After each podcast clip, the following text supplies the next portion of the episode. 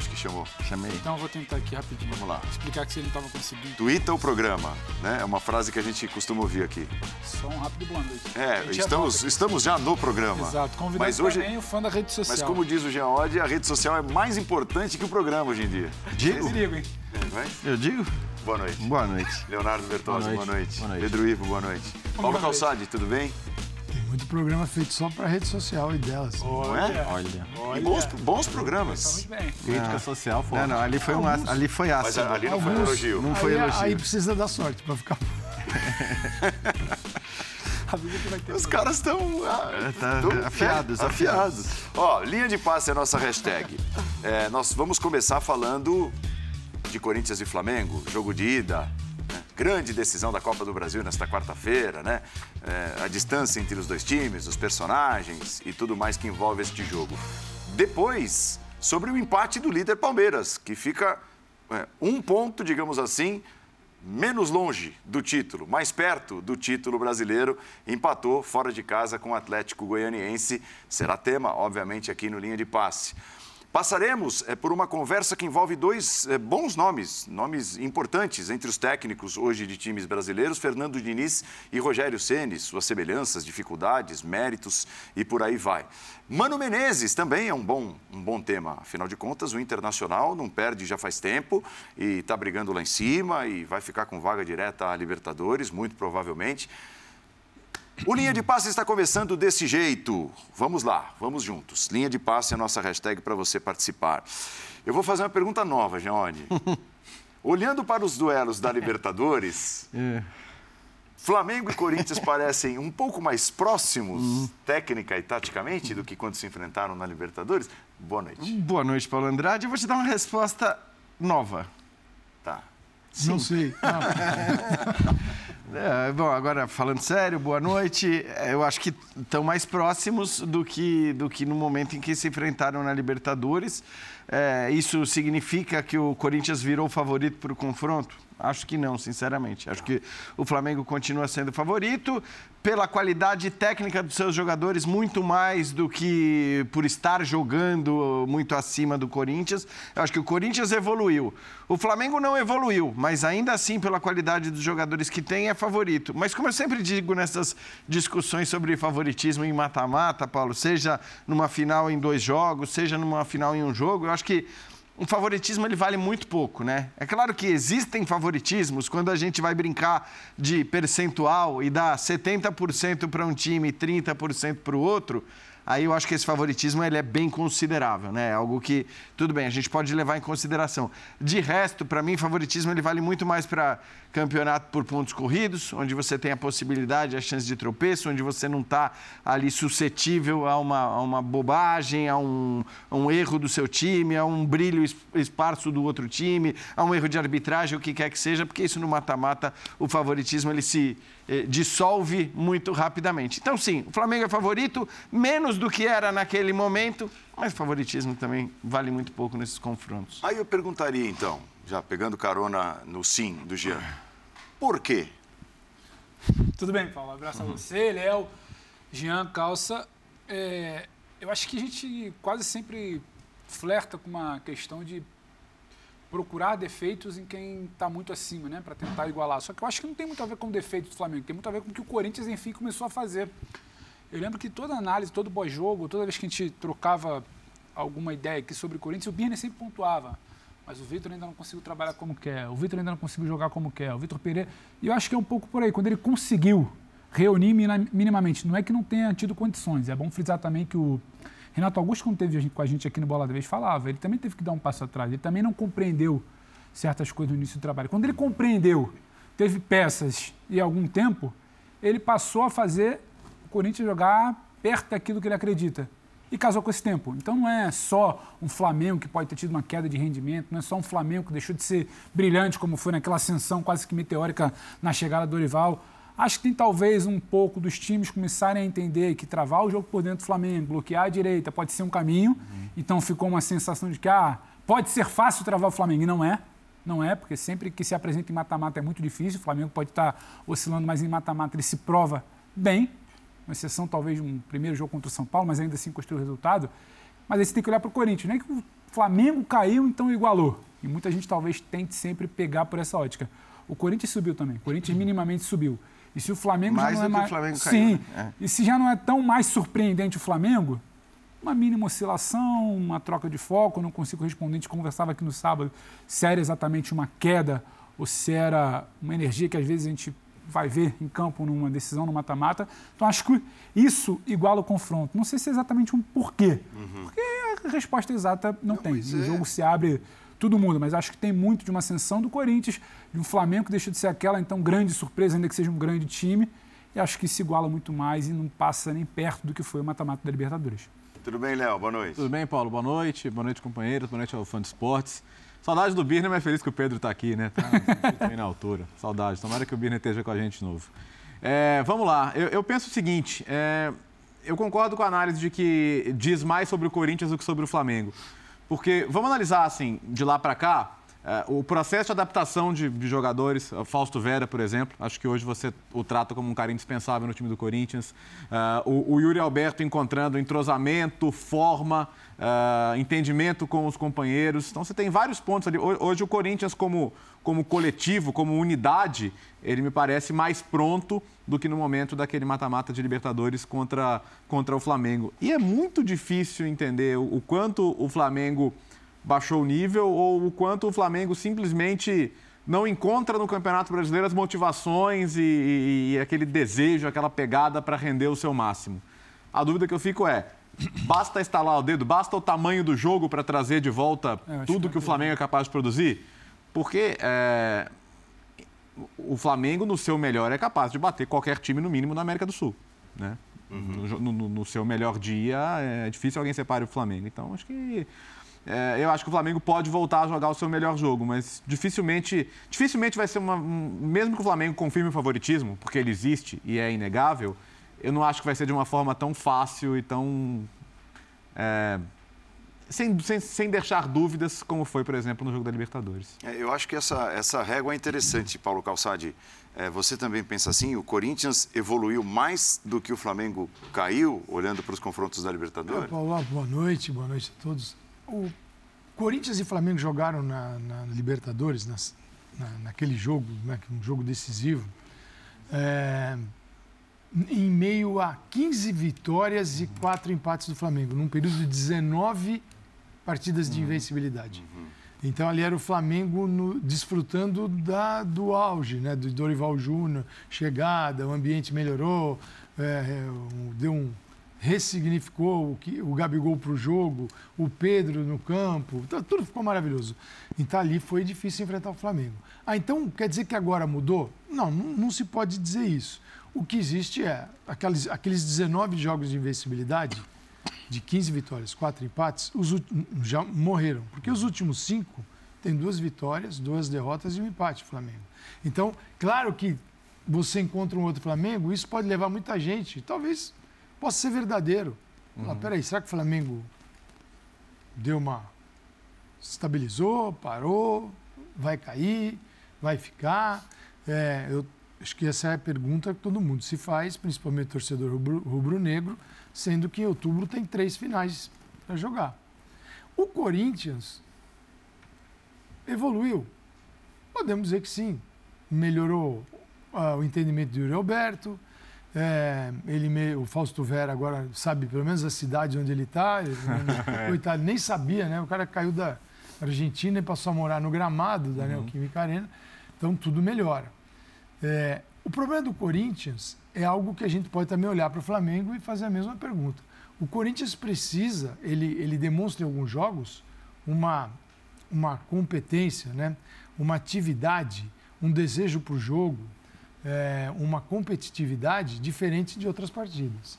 Tem jogos que você enxerga isso claramente e outros você fala, e aí, Corinthians, de, Caxias do Sul, onde está você empatando 2 a 2 com o Juventude, o último colocado do campeonato, e era o, era o time titular. Cadê o Corinthians? Os caras ali, né? temperatura ali, tal, a frequência baixa.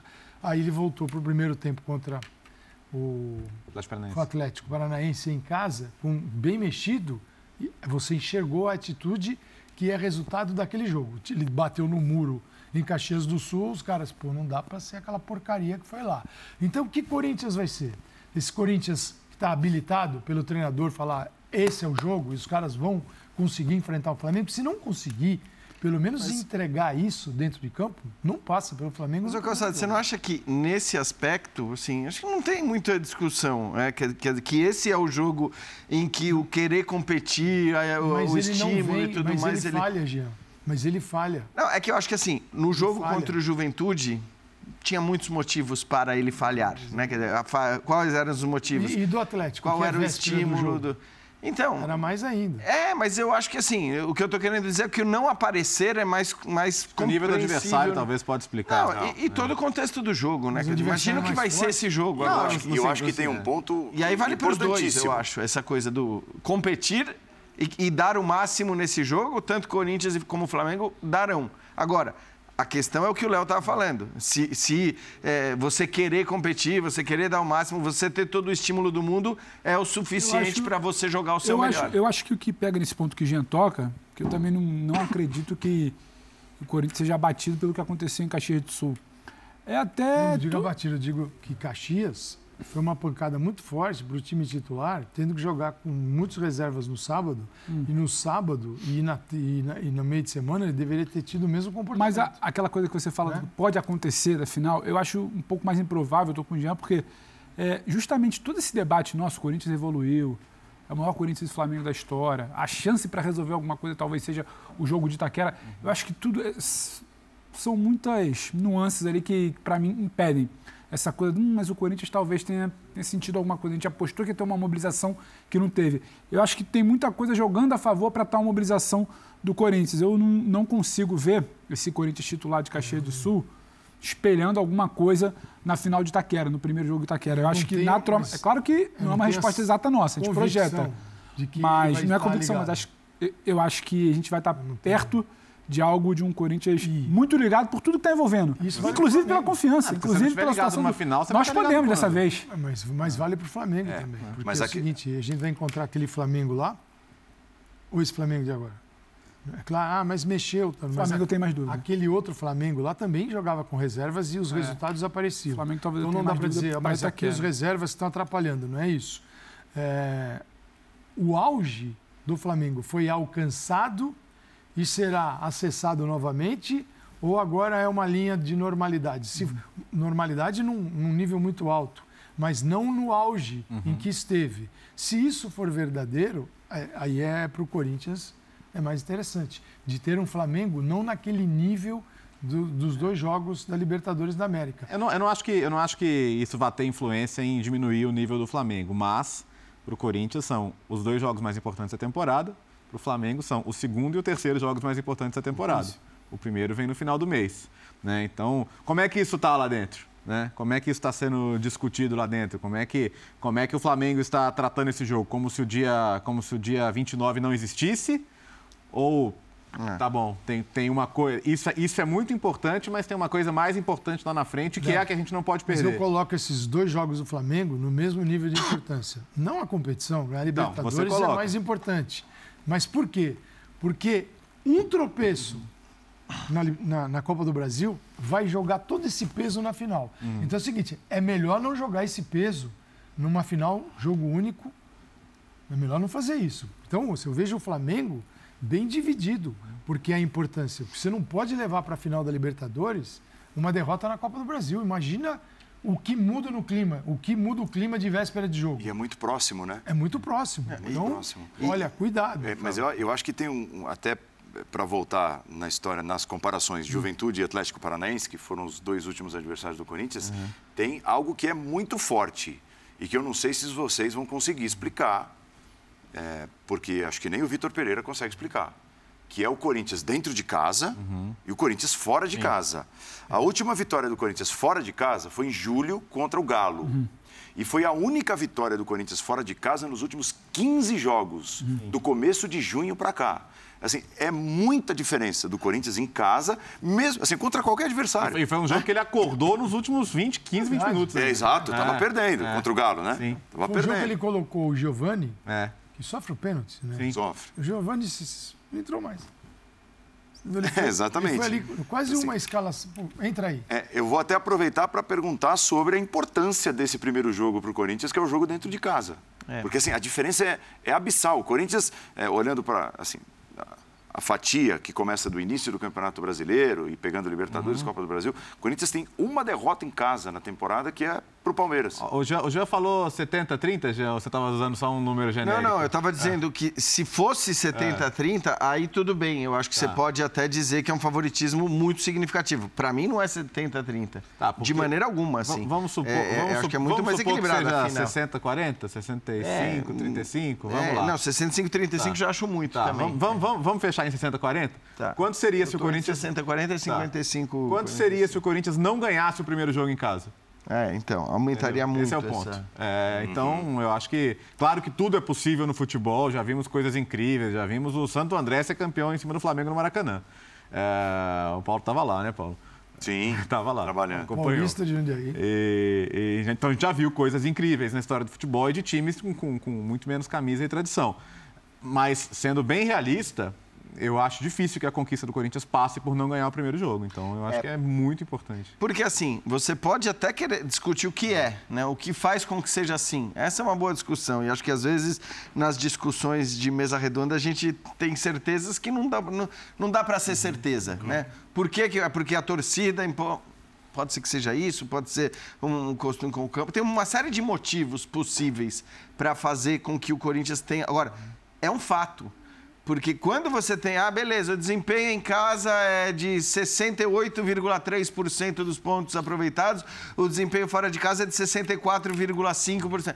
Tudo Aí, bem. tipo, você Tudo não bem. vai usar Mas, esse dado é, para di- dizer que o time diferença é melhor em casa. Mas quando é nesse grau, nessa diferença, aí acho que entra muito o que o Léo falou. A gente pode discutir quais são as razões. É a torcida, não é a torcida? Podemos discutir. Mas é um fato que, por conta dessa diferença enorme, e ainda mais considerando que o segundo jogo não é que é um jogo que vai acontecer num campo neutro, É. com uma torcida pequena, não. É no Maracanã com a torcida do Flamengo. Então, considerando a, a diferença de contexto desses dois jogos e o histórico do Corinthians na temporada, de fato é normal a gente imaginar que a possibilidade de título do Corinthians passa muito por um bom resultado. A única derrota quarta. no brasileiro em casa foi para um time melhor do que ele, que é o Palmeiras. É isso.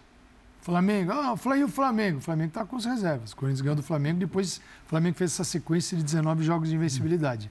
É, então, o Flamengo, time titular, um Flamengo mais parecido ao da Libertadores, e a, e a Libertadores foi marcante, porque assim, a bola, às vezes, queim, a bola queimou um pouquinho em alguns momentos, deixou de sair da área, ficou lá dentro, viva. Aí o Arrascaeta, num lance genial que ele faz, tem vários, pum, bola no gol. Então, é atenção máxima, é um time que uma atitude competitiva rara, rara digo, que ainda não foi vista, superior. Você tem que ter tudo, uma atenção é, com e sem a bola, você tem que ter o melhor jogo do Corinthians na temporada. Agora, a menos que, porque é isso imaginando que o Flamengo possa vir para Itacara e dar, e, e dar o máximo. Não sei se vai dar o máximo, se vai ser o. Se o Flamengo vai jogar. As coisas acontecem no futebol. A lógica, a lógica fria, você reconhece que um time é melhor do que o outro. Isso é lógico. E, com- e em dois jogos, um jogo da volta na casa do melhor time, essa é uma vantagem competitiva importante. Agora, certeza? Não, não existe certeza. O que existe é. é, o que não dá é pro Dorival falar que o favorito é o Corinthians. Ele não, você não dá para ir para uma coletiva e falar assim, "Core- favorito é o Corinthians. Ele não, É. o cara tem, não dá. Ele- É, ele o Vitor Pereira pode falar, mas ele não aguenta. Ele, ele não disse disse é isso. neutro, é, né? vamos, nós É, temos, nós temos é. a entrevista. Vamos ver o Dorival. Júnior falando sobre a questão do favoritismo ou não nessa final. Eu acho que é um novo momento, uma nova situação, um jogo com outras características. Acredito eu que as três equipes, né, em, viven- vivenciando um outro momento, eu, eu não tenho dúvidas que teremos jogos dificílimos, muito disputados, bem complicados. Espero eu o Flamengo preparado para um momento como esse. Eu acho que todo o esforço, todo o trabalho, toda a dedicação para que chegássemos não pode ser em vão. tudo bem aí. né? Vai dar Só não certo. vai, vai só dar não certo. vai dar aquela. Eu calculei mal os cinco. Tá se sentindo melhor? Estou me sentindo melhor. Vamos nessa. Coitado, mas ele tá aqui se arrastando com a gripe daquela. Força, Jean. Força, Vamos, Jean. Foi pra, foi pra decisão. hein? É, Eu acho que a notícia seria se o Dorival assumisse o favoritismo na entrevista, né? A grande notícia. Bom, Dorival, não, não, somos favoritos. É, não dá pra falar assim, não somos é, o, o adversário, também fica chato. Ou somos muito melhores, vamos ganhar. Só um louco falaria um negócio desse. A gente pode falar aqui, ele não pode falar lá dentro. Né? Porque se- isso gera uma munição no ambiente de futebol que a gente sabe o que já Acho- aconteceu no futebol com esse tipo de coisa. Acho que não é, acho que não é tão favorito. E quando a gente olha pro, pro adversário, no caso o Corinthians, a pergunta que você fez, nem a história do vai decidir no Maracanã, é fora de casa, aumenta o favoritismo. Eu acho que o jogo de ida em Itaquera também é muito perigoso, é muito traiçoeiro para um Flamengo. E eu acho que, dentro daquela pergunta que você fez, Paulo, do o que pode explicar esse Corinthians que evoluiu, que chega melhor na final, ele é um Corinthians recente. Ele é um Corinthians de poucos jogos. E talvez isso explique, porque o Corinthians mal fora de casa é um Corinthians de um começo de brasileiro conturbado fora de casa, é o Corinthians que juntou suas principais peças poucas vezes. Quando juntava as principais peças, não era num confronto fora de casa. Então, assim, eu acho que muita coisa do jogo de agora aposta-se muito naquele 11 ali, naquele modelo que se tem. A gente debatia no sábado, né, gente, se vai mudar o meio de campo? Acho que não, porque tem um modelo muito estabelecido ali do Corinthians. Esse modelo funciona, talvez fique em cima. Muito passa por isso. E esse tipo de jogo exato do Corinthians, sabe, que está ali com Fausto, Du e Renato, Roger, Yuri, a definir quem faz a outra ponta. Esse tipo de jogo, ele foi testado poucas vezes fora de casa. Esse tipo de jogo não foi exatamente um time que foi muito testado fora de casa para a gente virar e falar, ó, esse time não rende fora e rende dentro. Então eu não consigo traçar um paralelo dessa sequência, desse aproveitamento ruim como mandante, Com esses caras, semana que vem. diz. Exato. Foram, foram poucos o momentos do melhor até Corinthians. né? Exato, foram mas poucos assim, momentos do melhor Corinthians. é. Então não daria tanto esse peso do. Ih, mas decide fora e não sabe jogar fora. Não, o Corinthians que não consegue jogar fora, não necessariamente é o Corinthians da semana que vem. Não necessariamente é um Corinthians de um cenário que pode construir dentro de casa. Então acho que está tudo muito aberto. Isso torna a final muito bacana. A evolução do Corinthians torna aberto. Um Flamengo que deixou de ser aquela coisa avassaladora do 15 vitórias em 19 jogos também deixa aberto. E não é pior para um, melhor para outro. Só que tá interessante e eu não consigo trazer essa realidade do pior visitante, dos piores visitantes, pro jogo da volta. Eu acho que o melhor Corinthians imaginado para final da Copa do Brasil, ele não foi tão testado fora de casa a ponto de virar e falar, hum, não funciona. Então acho que isso deixa a coisa um pouco aberta. E esse, esse Corinthians que, que recupera essa força em casa, eu, eu trato como recupera, porque vamos, vamos falar a verdade. De- por exemplo, não que não fosse assim antes da Arena Corinthians, da agora Neoquímica Arena, mas o único período em que o Corinthians não foi absolutamente forte como mandante foi o, período da pandemia. Jogava com o estádio vazio e a gente sabe da diferença que faz o ambiente. Então, nesses já oito anos de estádio, ele, ele, ele foi praticamente muito forte o tempo inteiro. Então, é difícil para o adversário jogar lá. Tem adaptação ao gramado, sabe? Tem, tem as referências, tem o, o, o- o que o torcedor empurra mais. É, difícil jogar lá, mesmo para os melhores times. Então, eu- eu acho que se a gente discutir que o Flamengo não é favorito para o primeiro jogo, acho que a gente pode discutir. Apesar do bom retrospecto em Itaquera, né? Tem. Impressionante, um retrospecto recente e tal. É lógico, não, não são os mesmos times de agora, mas é Mas- mas impressionante mesmo- como mesmo o Flamengo assim, se então- sente à vontade em Itaquera. Então, assim, não, não tem que jogar como se fosse decidir em 90 minutos, mas insisto, acho que o, o Corinthians tem que ter em mente que não dá para deixar para fazer tudo no Maracanã. Cara.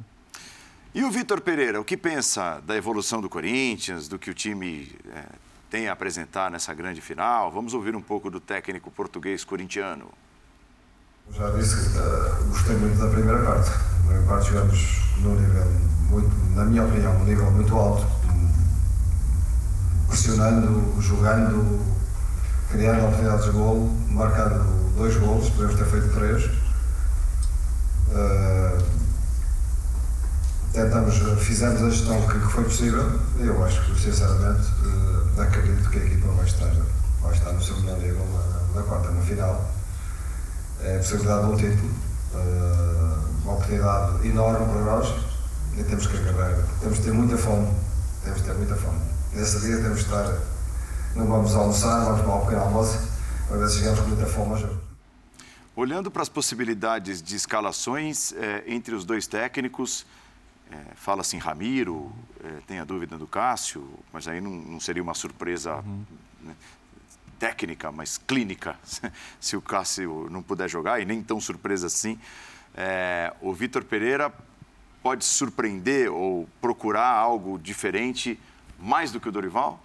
É, mais do que o Dorival, eu acho que sim, porque acho que muito pouca gente tem dúvida em relação à escalação que o Dorival vai colocar em campo no, no jogo. Quer dizer, o Flamengo a gente sabe qual é. Seria realmente uma surpresa muito grande se não fosse o time que vem sendo titular né, já há um bom tempo.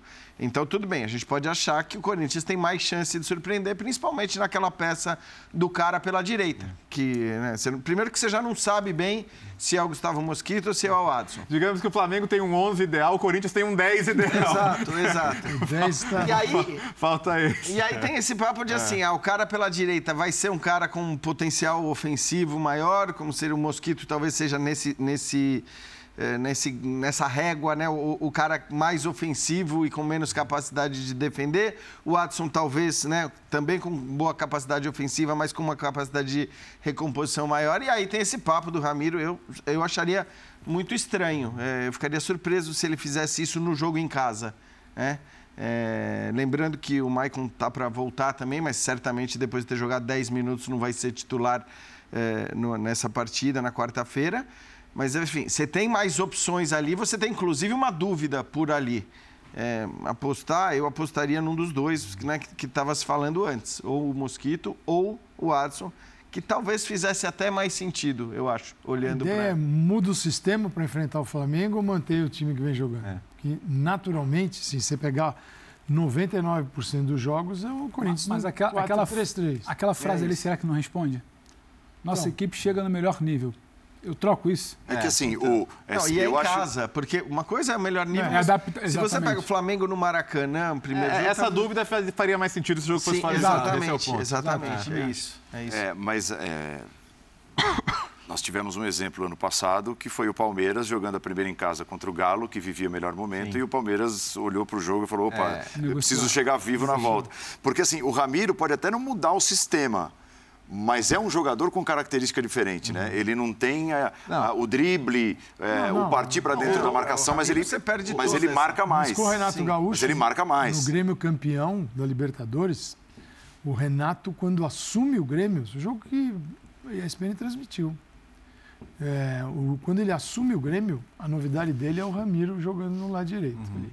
Ramiro, inclusive, faz gol e foi um jogo contra o Não, e Palmeiras. talvez o melhor momento Um do, do É. Ramiro no Grêmio No- seja jogando como meio aberto pela Esse direita. Ramiro aí que o Corinthians trouxe. Mas, mas nunca viu nu- no Corinthians. E nem foi, foi escalado, mas para essa função. É, né? ele até é um- foi, mas não- ele é um não Ramiro, rendeu, né? não, não, não funcionou. E, e acho que tem uma diferença, Paulo, do que você coloca do, do, do Palmeiras e Atlético do ano passado, que é a- o regulamento, do gol fora. Regulamento. Exato. Que ali, assim, você sai com 0 a 0 você fala um gol lá, o empate é meu. O Abel jogou com esse regulamento. né? então e ele a- até falou em um determinado Sim. momento. É, então, assim, assim, aqui você não tem esse conforto. Você pode até falar, posso jogar pelo empate aqui lá e tentar ganhar o, a- o troféu nos pênaltis. Pode ser uma escolha também, mas eu não acho uma boa escolha, porque é, me- mesmo buscar um empate no Maracanã hoje é muito difícil. Né? Seria assim, eu ficaria surpreso se o Vitor Pereira mudasse É. o sistema. Também. Porque não tem sido a natureza dele. Exceto jogos que. O Corinthians Então, o tá Adson ou arreben- o Mosquito? o Essa que é a Corinthians questão. tá- O Corinthians está arrebentado. É, poxa, vai no mosquito. Mas eu, mas eu não duvidaria. Eu acho muito improvável mudar sistema para esse jogo de ida, ao mesmo tempo que eu acho muito provável que, a depender do que se desenhe, ele mude o esquema para o jogo da volta. Porque o jogo da volta, eu imagino que só de começo você ter que travar um Flamengo, ele para mim já abre mão de alguma coisa para ter talvez um Rony. Um Rony espelhando, congestionando, tendo, tendo vantagem, ou pelo menos batendo no meio de campo. Isso eu acho que ele poderia fazer no segundo jogo. É algo totalmente fora da curva, ele já tem uma ideia do que, do que ele precisa. Ele não está dentro de casa, ele sabe que não é o cenário mais confortável. Agora, para o primeiro jogo, eu acho que fica muito difícil quando ele fala, quando ele admite, quando ele abre, ele fala, é o nosso melhor nível, é o melhor Corinthians até aqui. Tá, tá posto. Se esse é o melhor nível, por, que mudar? Eu acho que você soaria Ainda até mais precisando do contraditório, exatamente. casa, é. Eu, eu faço o resultado assim. Eu jogo o melhor futebol assim. Agora eu tenho o jogo mais importante do ano. Por que, que eu não vou jogar assim? Eu acho que a resposta diz muito. Para o segundo jogo, por sua vez, eu acho que tem muitas chances de, de uma alteração, porque aí ele vai negociar. Aí ele Ainda vai mais- negociar com o que ele tem. primeiro, Ele né? vai negociar com o que ele tem. É o seguinte, né? Você tem como é que Corinthians marca aí. Para o segundo Imagina. jogo que eu estou falando, no caso, só Né? trazendo Não, o tô Rony. pensando no primeiro. Ah, no primeiro, acho É, que. Como é que Corinthians marca? Você tem Fausto Vera, tem Arrascaeta. Você imagina que ali vai ter um embate. Aí tem Everton Ribeiro e João Gomes. João Gomes vem por dentro, João Gomes às vezes passa, vem aqui do lado receber, né? ele alarga o time. Então, tudo bem, quando cai nesse setor, você tem mosquito, fica esperto com esse movimento. Uhum. Mas imaginar que todos estão ali no centro do campo onde o Flamengo joga. Se o Corinthians jogar com, joga com Fausto Vera, Duqueiroz e Renato, o Renato vai ter que voltar e marcar o Everton Ribeiro. Hum. Tudo bem? Mário... Até porque precisa proteger o funil contra o Flamengo, né? Exatamente. E você tem já o Arrascaeta ali no setor de Fausto Vera. Bom, e ali o, o glorioso Everton Ribeiro, quem faz? Porque o, o, o Gabigol já sai também. Uhum. Quando o Gabigol sai, se arrastar zagueiro, você vai quebrar a linha, vai ficar um, é. buraco. Então é o seguinte, você mantém linha, Gabigol circulando. Gabigol circulando, Arrascaeta, Everton Ribeiro poxa, o teu meio de campo fica sobrecarregado. Como uhum. todo meio de campo de tudo que é time fica, porque tem muita gente pelo centro do campo onde o Flamengo joga. Então, não reforçar o setor é uma possibilidade? É. Só que vai exigir muito mais de Renato Augusto, de Gustavo Silva Mosquito, de Roger Guedes. Mas está falando para a volta, é isso? Estou falando para o jogo de ida. Pelo então, seguinte, mas, é, porque o Flamengo é isso, não, então... não, muda comportamento. Tipo, o Flamengo se jogar, ele só pode, ele só vai mudar o comportamento no Maracanã de acordo com a vantagem. Porque se ele Sim. perder, imagina o Flamengo que empatou aqui vai ser diferente do Flamengo que ganhou aqui? Você acha que o Flamengo não, você acha que o Flamengo não muda de jeito nenhum o comportamento? Não acho. Mas a gente não viu um Corinthians induzindo o Flamengo a mudar o comportamento no jogo de ida da Libertadores antes do gol do Rascaeta? Ah, mas, mas, é que eu acho que o, o Flamengo duvido, ele parte do pressuposto isso. que ele tem a condição de, de fazer o seu jogo lugar. qualquer é. que ele seja o, jogo. o comportamento. Acho, e é normal que o Flamengo pense isso. Mas a gente viu um Corinthians, mas eu acho que a gente viu um Corinthians longe da sua plenitude pegar a bola e falar, não, eu também não, posso mandar A gente já aqui. viu, a gente já viu o São Paulo, a gente já viu outros times acho, fazerem isso também agora. É tão... Isso, é, isso que aí você fica mais acho que não é, uma, não é uma, Acho que não é uma escolha do Flamengo, sabe? É, esse é o ponto. Tô com o Léo, não é, é, não é mais, mais o... o time consegue. Vai resolver sou eu, quem dita quem dá as cartas aqui contra, sou eu. Contra o São Paulo, por exemplo, o jogo que o Flamengo ganhou, mas foi, foi subjugado boa parte do tempo, não foi uma escolha. E acho que essa talvez é. seja seja a partida do debate do Flamengo não evoluiu, parou uhum. de evoluir, porque antigamente era um Flamengo que ele ditava, ele resolvia fosse em Buenos Aires, fosse Sim. em Itaquera, fosse o brasileiro ali, o Flamengo estava ditando.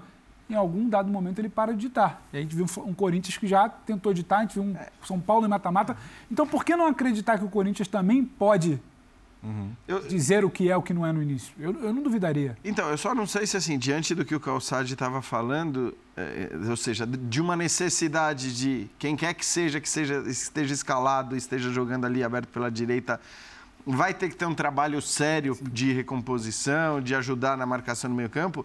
Eu só não sei se nesse aspecto o Adson, de repente, não é um nome mais indicado do que o Gustavo uhum. Mosquito, que é um cara né, mais agudo, um cara o mais Mosquito é mais, pra... mais em cima do Isso, trilho, é, mas, mas o Adson é mais por dentro. Isso, ele, ele, pode te ajudar nesse, porque, nesse trabalho. Porque eu acho que o Mosquito é, é, tira mais do Yuri Alberto como, como oferece mais ao ah, sim, Ah, sim, tá? oferece não, mais não, não tira de subtrair, né? tira de, de, de, tirar o melhor é, do que ele, que ele pode oferecer, porque ele pode fazer jogada de linha de fundo, ele pode oferecer um cruzamento. Não, estou de acordo. Então, é, esse é o ponto. Mas assim. aí é equilibrar, né? O que, que é, vale mais a pena? Porque você também um... tem que se preocupar muito com... Que bom que o Vitor Pereira ganha bem, né? É Pensando isso, bem. Isso.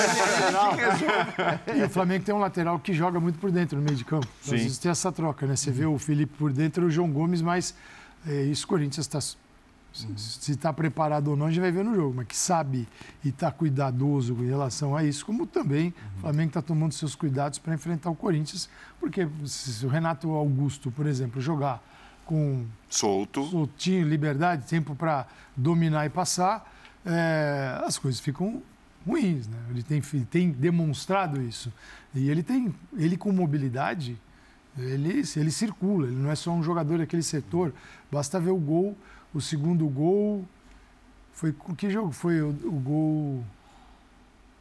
Agora, olha, aquele Dele? gol do, do Yuri Alberto que o, tem o Roger Guedes abre, ele toca para o Yuri Alberto faz de cabeça. Foi um, dois, três jogos atrás aqui. É, então ele tem esse, essa capacidade de movimentação.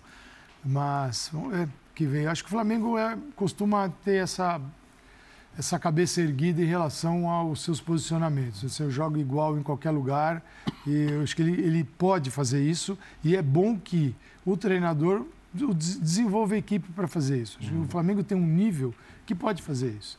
Claro que tudo tem custo. Tudo tem custo. Tem prós e contras, porque a gente não está discutindo o time do Flamengo, porque a gente sabe qual é o time do Flamengo. Uhum. Tem o time do Corinthians, tem, o, como disse o Jean, né, o 10 ideal.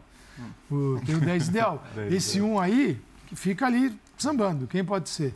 Normalmente é um jogador de lado do campo, um que joga mais por dentro, o outro que é mais agudo, mais no trilho ali. E uma novidade seria um, um jogador em meio de campo. Mas tem prós e contras nessa decisão. É, você, você pode justificar pelos prós, pode escalar um outro jogador, e pelos contras. Aí é exclusiva decisão do treinador. O que é certo, aí é fácil olhar para o placar no final do jogo e falar, acertou, hein? É. Foi bem, hein? Claro, claro.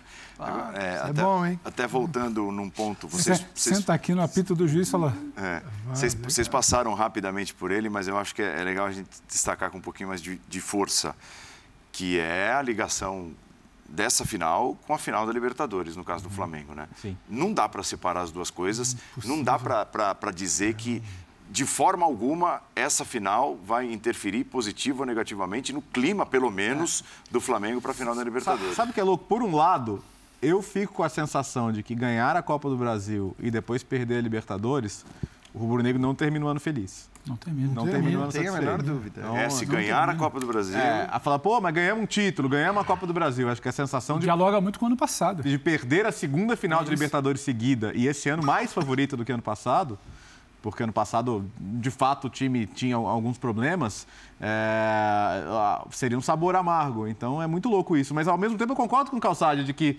do que perder a final da Copa do Brasil te joga uma pressão maior na Libertadores. Então, né? é, mas para mim é só nesse sentido que as coisas estão ligadas. Quer dizer, é só no sentido de que se você perder a Copa do Brasil, de fato você joga uma pressão muito maior para a final da Libertadores. Essa para mim é a ligação.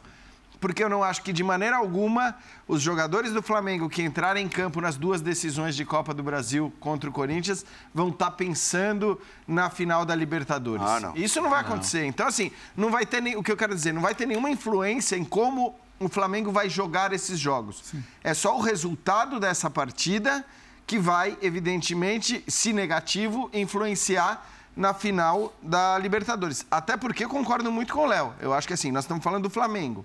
Nós estamos falando do time que tem o melhor elenco do futebol brasileiro. E das três competições eh, importantes da que, que o time joga na temporada, ganhar apenas a terceira para o caso do Flamengo não, não, não bastaria. Eu acho que não seria pergunta? suficiente. Então, porque é, eu não tenho- eu acho que isso vale tenho- só para o Flamengo, talvez. né? Eu não tenho a resposta exata, mas aí eu acho que tem outro ponto aqui. Eu também acho que esse papo talvez seja só para o pós-Copa do Brasil. Só que será que esse papo não é antecipado em caso de um tropeço quarta-feira? O peso da volta vai muito além de uma simples final. Você tem uma volta dia 20, de uma 19, uma final dia 29, e você dialogando ali, aí você já começa a sentir um pouco mais o que é uma pressão. Você acha que não começa não, a, eu a conversar um pouco Eu mais? entendo o que você está falando, porque assim. Porque a eu, não acho, gente- que- rapidinho, porque eu não acho que é só esse ano. Eu acho que dialoga com o ano passado. É. Ano passado, o Flamengo termina 2019, vira 20 ali, como a dúvida se vai ganhar tudo ou que não vai ganhar, ou que vai deixar para os outros. E aí, em 2021, ele não tem brasileiro, não tem Copa do Brasil, não tem Libertadores. 2022, ele muito provavelmente, a gente pode falar que já não tem brasileiro. E aí ele chega numa semana que vem, será que eu já não vou ter Libertadores também? Que peso eu vou levar para dia 29? Eu acho que talvez antecipe um pouco, dependendo Não, do que for a quarta-feira, é- é que- essa conversa para a semana que vem. Para mim, assim, o que acontece é que no Brasil, no futebol brasileiro de maneira geral, derrotas geram cobranças, geram críticas, geram dedos sendo apontados para todo mundo. Isso aconteceu com o Flamengo, com o Flamengo no campeonato estadual. Um campeonato estadual que era um laboratório, em que o técnico, e aí não estou elogiando ou, ou desmerecendo o técnico, mas tinha um técnico ali que estava fazendo experimentos. Claramente ele estava fazendo os, os mais malucos experimentos, mas ele estava fazendo experimentos.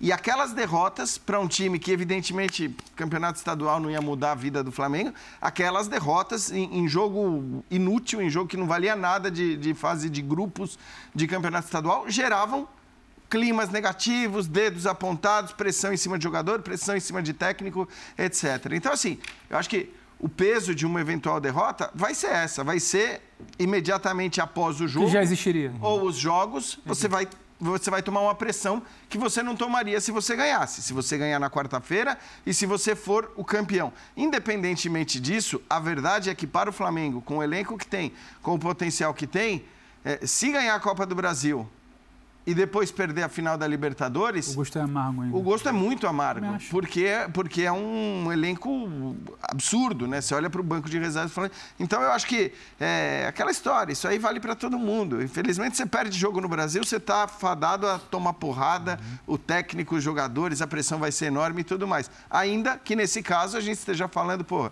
de um, de um confronto né, das duas maiores torcidas do Brasil, de clubes gigantes. O Flamengo, sim, melhor e com mais jogadores do que o Corinthians, mas não dá para você dizer que é uma vitória certa e que se não, não ganhar vai ser uma vergonha e tudo mais. Uma vitória, se para o Flamengo, por ter a final da Libertadores. Se, o- se o Flamengo só tivesse na final da Copa do Brasil, esse ano aqui, não tivesse nem na final da Libertadores, já seria um, uma- um jogo preocupante, porque o Flamengo não foi montado para isso. Embora né, no futebol brasileiro s- s- não se consiga entender que você chegar numa decisão, você está, de certa forma, cumprindo seu objetivo ao longo do ano.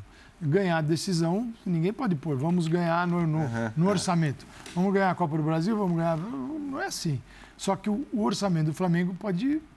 Não é ridículo colocar finais. Para alguns times você tem que colocar quartas. E isso acontece. Isso é, isso é, da, da, assim, é da essência da montagem de um time, de um, de um grupo, de você estabelecer qual é aquele, o que você pode fazer. O que vier além, pô, fantástico.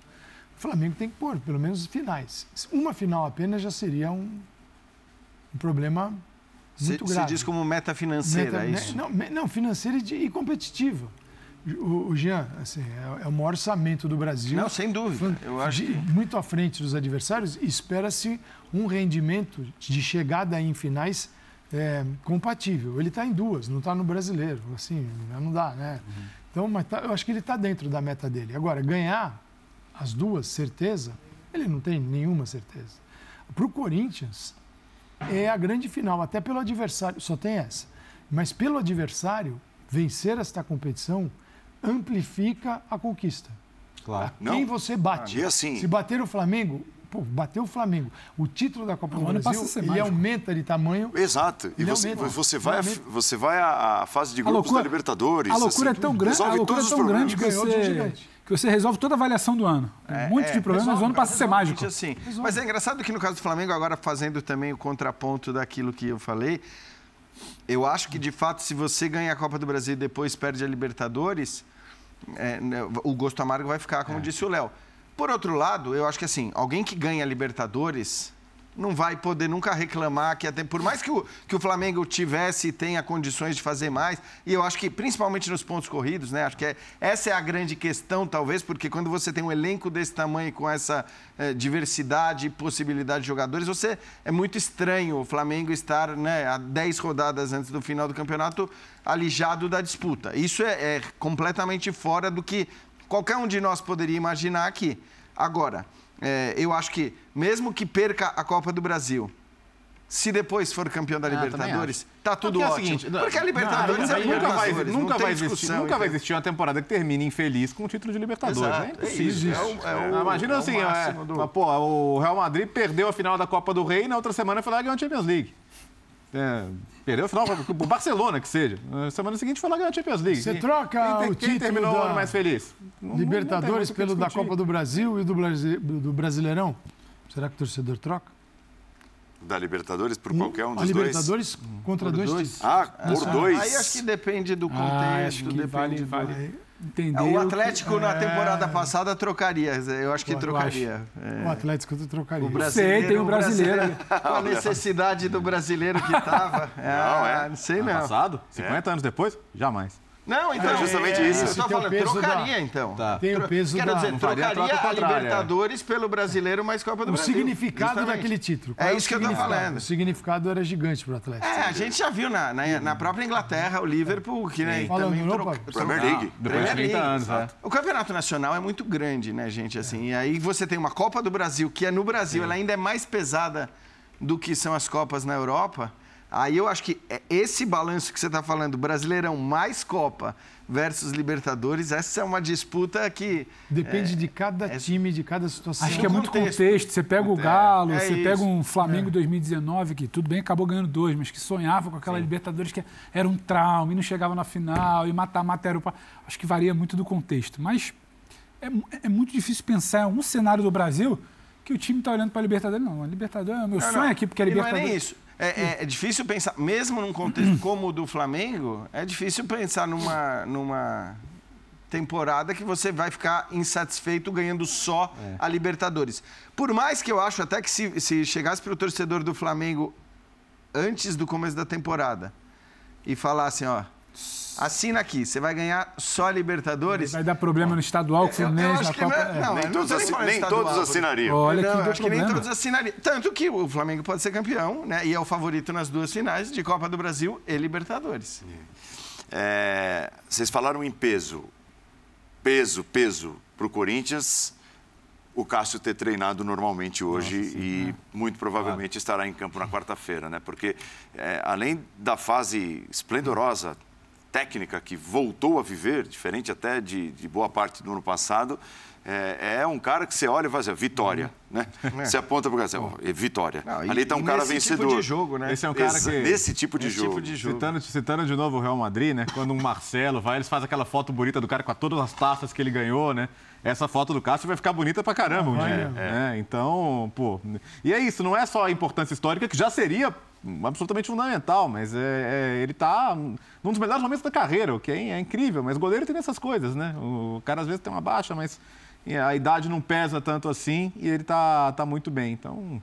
É, acho que o garoto Carlos Miguel vai, vai, vai ter uma bela carreira, vai ter outras oportunidades, tem, tem muito potencial técnico, mas numa final você quer ir com o Cássio sempre, cara. Quando, quando entra em campo, a linha, para, tem o Cássio ali. É. É. Tem o Cássio ali. Tem o Cássio ali, tem Itaquera, tem Corinthians e tem uma final. O olhar é diferente. Não A gente adianta. tava falando no linha de sábado, tá? Eu tava com uma imagem na cabeça, a gente- alguém falou aqui, eu fiquei pensando, falei, é verdade, você está no túnel para Né? entrar. E nada contra o garoto, o Carlos Miguel, ele pode ser. Que talvez, pode construir isso, pode Tem bom inclusive. potencial. Não sei, ele Parece tem- ter bom potencial. E ele é enorme, goleiro. Ele é de 2 metros e 4 ele tem. Mas ele pode ser o futuro, hoje não é. Então você está no túnel para entrar e tá o Cássio ali. Pô, né? Você fala, pô, esse cara. É, é, ele é chato, né? É. Ele- A- e até- aí tem um, pro- tem um menino. Você fala, poxa, hoje é o dia Até de... para os grandes finalizadores do Flamengo, né?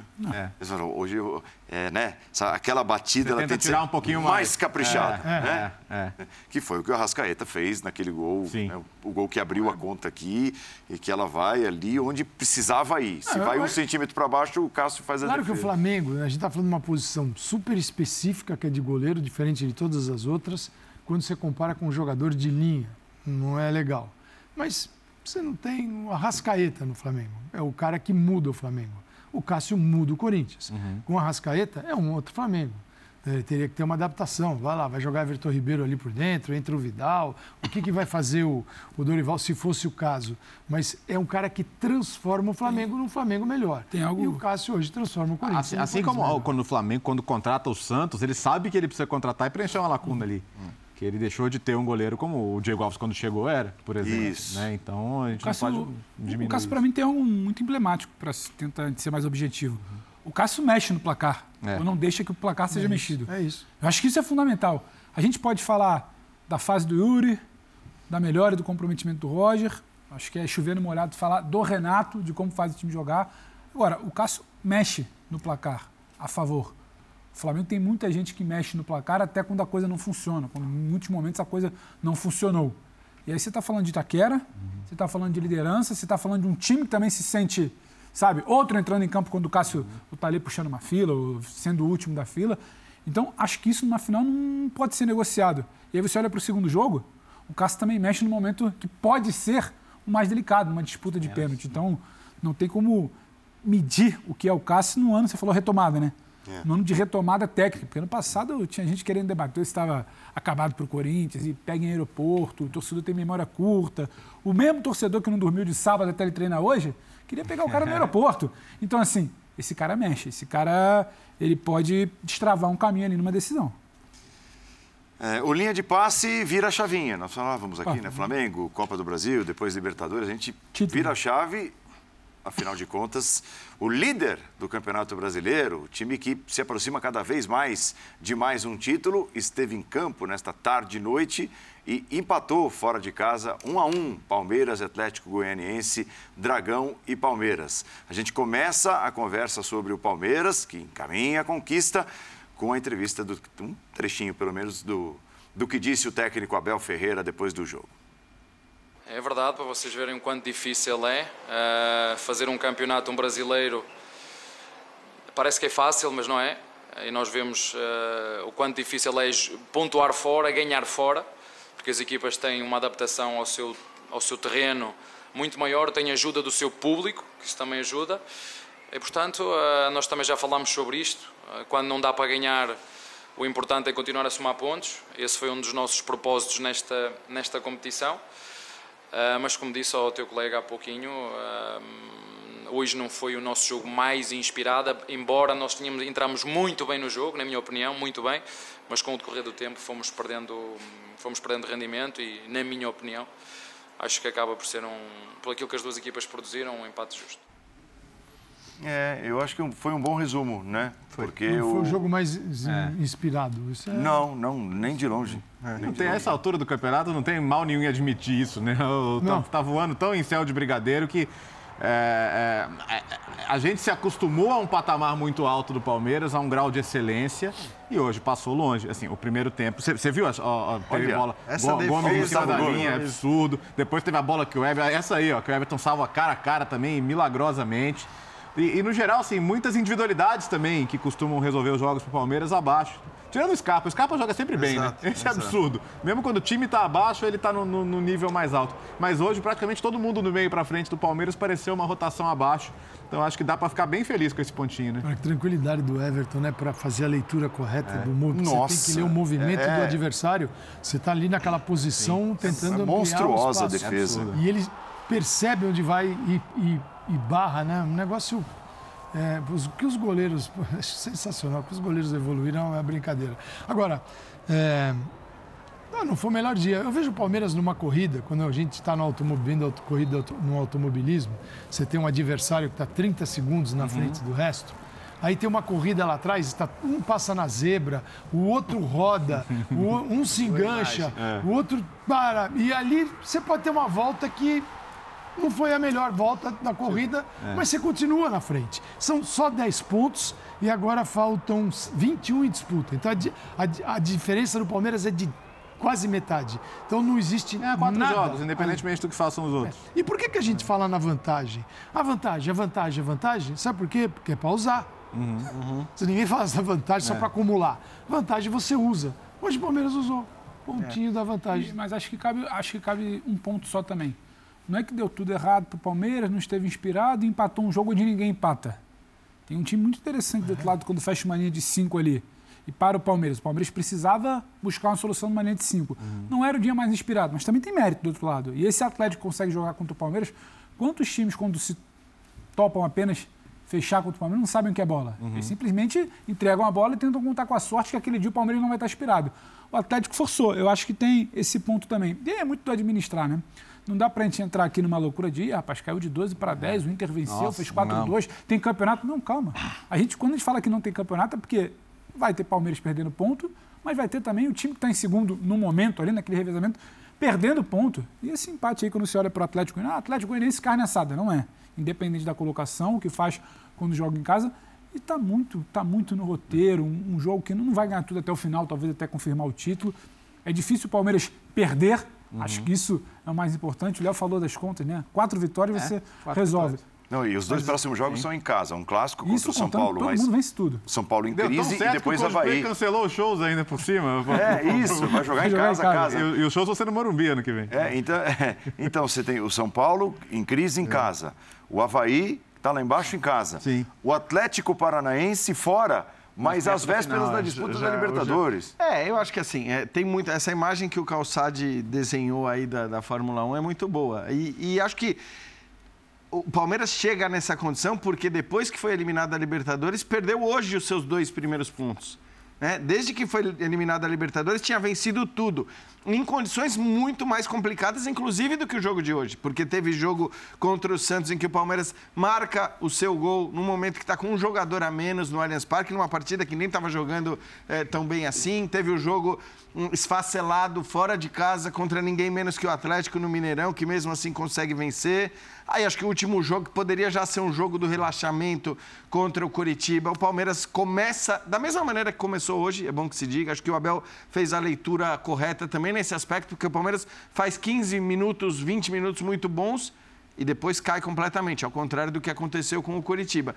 Mas aí eu acho que entra um pouco dessa vantagem, de fato, né? A situação continua sendo uma situação muito confortável, com 10 pontos de vantagem. E para destacar alguém, como disse o Léo, acho que os caras da frente, tirando o Scarpa, que jogou muito, os caras da frente todos estiveram um pouquinho, um pouquinho abaixo hoje mas os de trás, né? A defesa que fez. O... Primeiro, assim, a defesa do Gustavo Gomes, que aquilo é uma defesa, né? uma defesa. Não é que ele salvou em cima da linha. Ele faz uma defesa de cabeça. O Murilo fez uma baita atuação jogo, além do jogo. O jogo do Murilo. Incrível. Exato, além do gol, desculpa. Nossa! O Murilo jogou muita bola, muita, além de do novo, gol. Né? É, de novo. Então, assim, uma dupla que. Murilo, é aqui que tava um monte de lista aí para é. Embora. Não, era, é, era, Na verdade, esse nem chegou a entrar em lista de dispensa, né, Calçade? Ele, porque ele não, não ele, ele, ele chegou ele a ter a sua. Ele chegou esse ano. Ele, ele che... é, então, mas ele chegou a ter a sua contestação, Sim. certas contestações em relação. Porque é isso, quando não vem aquele nome conhecido, ah, aquela estrela e tal, o pessoal já olha, né, com um olhar meio Palmeiras, estranho. Nos últimos seis Grande jogos, temporada faz disputou 18 pontos e ganhou 16. Então, se alguém tiver afim de arranjar algum problema, vai ter que esperar e, mais é, uma e é mais um jogo É, com, com gol saindo de, de de, de escanteio, parada. de bola parada, Ó, todo, nós, todo jogo. Nós temos uma tela que é. mostra é, o recorte recente do Palmeiras. Legal. É, jogos do Palmeiras após a eliminação na Libertadores e em quantos marcou em bolas paradas. São seis jogos, em Paulo. Todos, em todos o Palmeiras marcou pelo menos um gol de bola O jogo da eliminação parada. marcou também, se não me engano. É.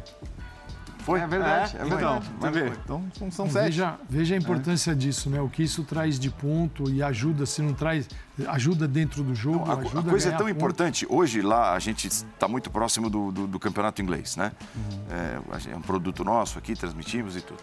É, é, é uma onda lá o treinador de bolas paradas. Uhum. Até a contratação de profissionais que, que tem que estar tá lá no, no, no, LinkedIn do cara. Pô, eu sou especialista em bolas paradas. Porque resolve jogos. Então, às vezes, os gols saem lá na Inglaterra e, e o, o, o, diretor de imagem Mostra vai buscar no banco de reservas. O cara que treinou. O cara que treinou isso. Então, assim, ganha jogos. O, o Liverpool levou um, um treinador de lateral. Veja só, é. como a coisa, como assim, os detalhes é, estão fazendo toda a diferença. É. E, e, um time que marcou 19 gols que nasceram de cobranças de escanteio no Campeonato Brasileiro. 19. Isso é o quê? É despejar a bola dentro da área? Coisa nenhuma. Então, eu acho que o mais Coisa significativo, nenhuma. talvez, Paulo, o mais significativo até do que. Claro que o número de gols é, é, no fim das contas, é o que você busca, é o seu objetivo final.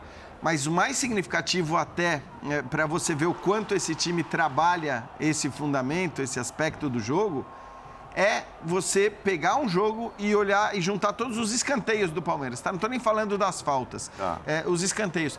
Você sempre vai encontrar pelo menos quatro ou cinco alternâncias ali na, na, batida de escanteio. Hoje mesmo foi assim. E sempre aquela coisa assim, quando o cara bate o escanteio, o Scarpa toca na bola, é, ou o Dudu eventualmente você tem três ou quatro jogadores fazendo movimentações que claramente são movimentações combinadas, são movimentações ensaiadas. Então, acho que essa é a prova de que existe um trabalho muito específico Paulo, nesse, a, nesse sentido.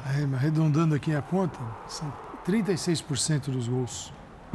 É gigantesco. É demais. Porque é gigantesco. E é um, faz parte do jogo. Ninguém fala isso para desmerecer um time ou, ou desmerecer outro, como se a bola parada fosse algo sim que pudesse. É, é, faz parte do jogo. É muito Só para trazer para a nossa realidade. Jogo, você treina. A gente a está semanalmente aqui. Não é frequente a gente parar para falar que, olha, o time tal fez mais um gol de bola parada numa outra movimentação. Uhum. O Palmeiras a gente para para falar, ó, puxou para cá, confundiu, aí traz o, o, marcador passando por trás. Ou então aquela bola parada do, do jogo no Mineirão. O Scarpa traz por dentro, o chute sai meio mascado, desvia no zagueiro, mas tem um trabalho de bola parada. Hoje, outro tipo de movimentação. Você nunca está repetindo assim, é. não, levantou a bola e tinha alguém ali. Hum. Levantou a bola e tinha alguém é, ali. Exato. E você não lembra de um debate assim com outro time. Você pode falar que o time tal fez três gols nos últimos três jogos, nos últimos dois jogos. Agora, o Palmeiras a gente está falando com frequência de uma movimentação que quase sempre não é repetida, pelo menos de um para o outro. Você pode ver semelhanças. Então, quando o Calça traz o número aqui, 36%, Eu fiz essa conta aqui com os 19 aqui do. É, assim, né? Mas é, ele tem 53. O Não, sim. Mas é Mas é um negócio assim, muito bem feito, muito cuidadoso, criterioso. Não basta querer treinar, é preciso saber treinar. É, o futebol tem essas especializações, né, cada vez mais, cada, cada vez mais.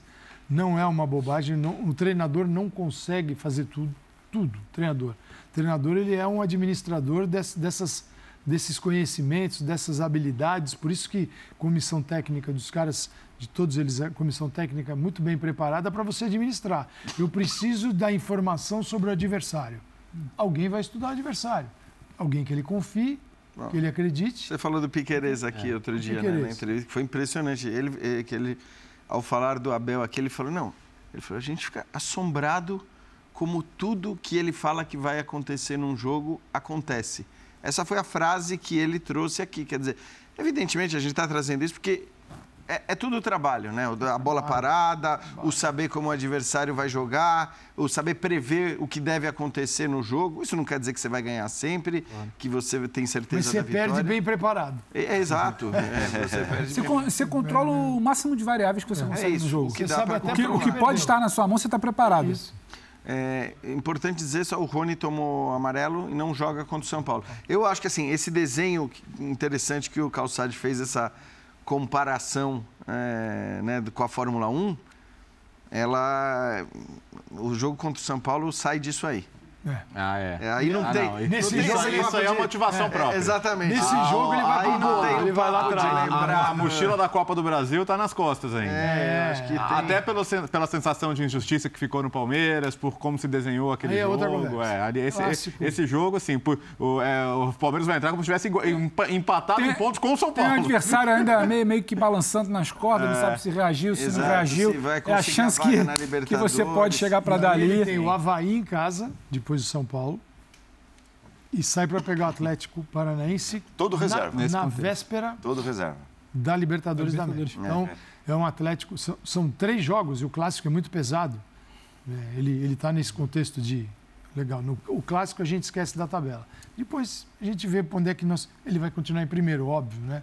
Ni- Ninguém tira o Palmeiras dessa colocação. Agora, Mas o clássico tem outras coisas É o- envolvidas. já pegando a carona na Fórmula 1, então esse é o grande prêmio de Imola. A Ferrari está disparada na frente, mas Imola tem que ganhar em Imola aqui a casa do Acho que é um jogo especial até, assim, independentemente da questão da, da, da Copa do Brasil, de como foi, do inconformismo.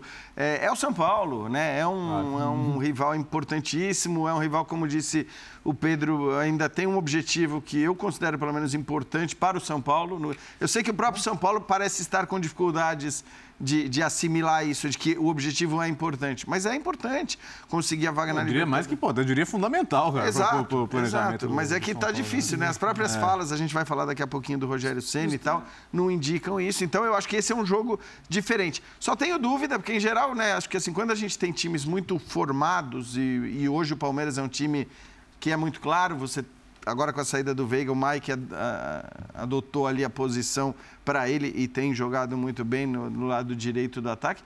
Mas esse é um jogo que é difícil a gente prever quem vai substituir o Rony. Quem vai ser o centroavante? Ele tem De- Lopes, Deve ser um centroavante, centroavante? Eu acho que sim, Navarro, porque- Lopes, Porque assim, não é que você tem.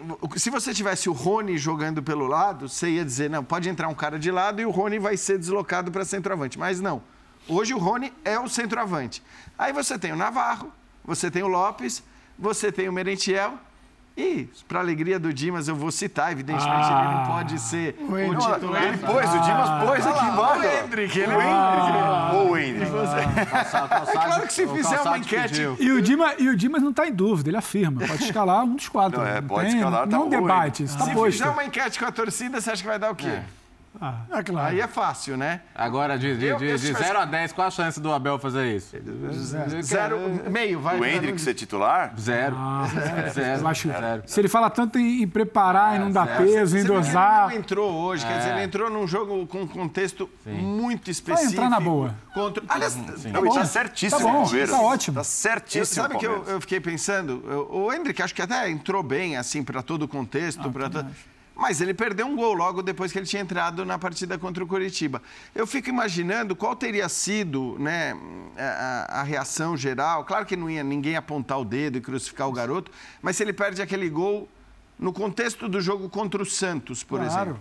Então, acho que assim, isso é a prova de que o Abel esperou o momento certo para lançar o garoto. né? colocou num jogo contra o Curitiba, que estava 3 a 0 um jogo em que se ele perdesse o gol como ele perdeu né, no momento que ele entrou, não ia ter problema Se nenhum. fizesse um gol, também daria dor de cabeça. Como não? Não, caras, não, e o segundo, nossa, né, que O Dimas estaria na porta da casa do Abel. olha. Agora, Ah, o Di- o Dimas disse que Talvez- o primeiro gol do Abel é no clássico. No- O Dimas falou. o gol do Andy. Eu, te- eu tenho dúvidas até se numa situação, o jogo pode acontecer parecida ao do Curitiba, uma vantagem do São Paulo, do Palmeiras sobre o São Paulo no clássico, se ele colocaria o garoto. Eu acho que vai por sentir um ser, pouco. por ser o São Paulo. Não, eu, eu, eu acho que a coisa encaminhada ou resolvida, o São Paulo fragilizado, é bom que se diga, não é um, um 2 a 0 de início de segundo tempo. Eu acho que ele colocaria para também aproveitar o que ele pode dar ao Hendrick. Será? Resolvido ou não? É, nos momentos em que ele ali. puder colocar, talvez ele coloque. Mas acho que os momentos vão ser esses, né? De jogos já encaminhados para a vitória. Vamos- Entendo o que o Calçade está falando. O jogo São Paulo é um jogo diferente. Mas se você tem a encaminhada a Mas vitória... também é um diferente para o bem. É, Eu acho que pode ser um diferente para o bem. Resolvido, sente um pouquinho. O Dá Abel, um, dá uma Eu acho que ele vai acabar escalando o Merentiel, se tivesse que chutar aqui, mas é um, é um chute. o Abel colocou, falou, vamos parar de me encher de uns seis meses, então vai lá, joga contra o Curitiba. É, eu gostaria de fazer uma pergunta a mim mesmo, tipo, uma Nossa! palaiada, né? Você vai dar uma... Isso, autoentrevista. uma auto- É, seria, seria Gustavo Scarpa o melhor jogador do campeonato até aqui? Eu respondo sim. Sim. Sim. Cara, eu, eu tava eu, eu- eu assistindo ao jogo hoje e vocês né, iniciaram de maneira brilhante aqui o- a análise dizendo, pô, o Palmeiras no meio pra frente, fora o Scarpa, porque esse tá sempre...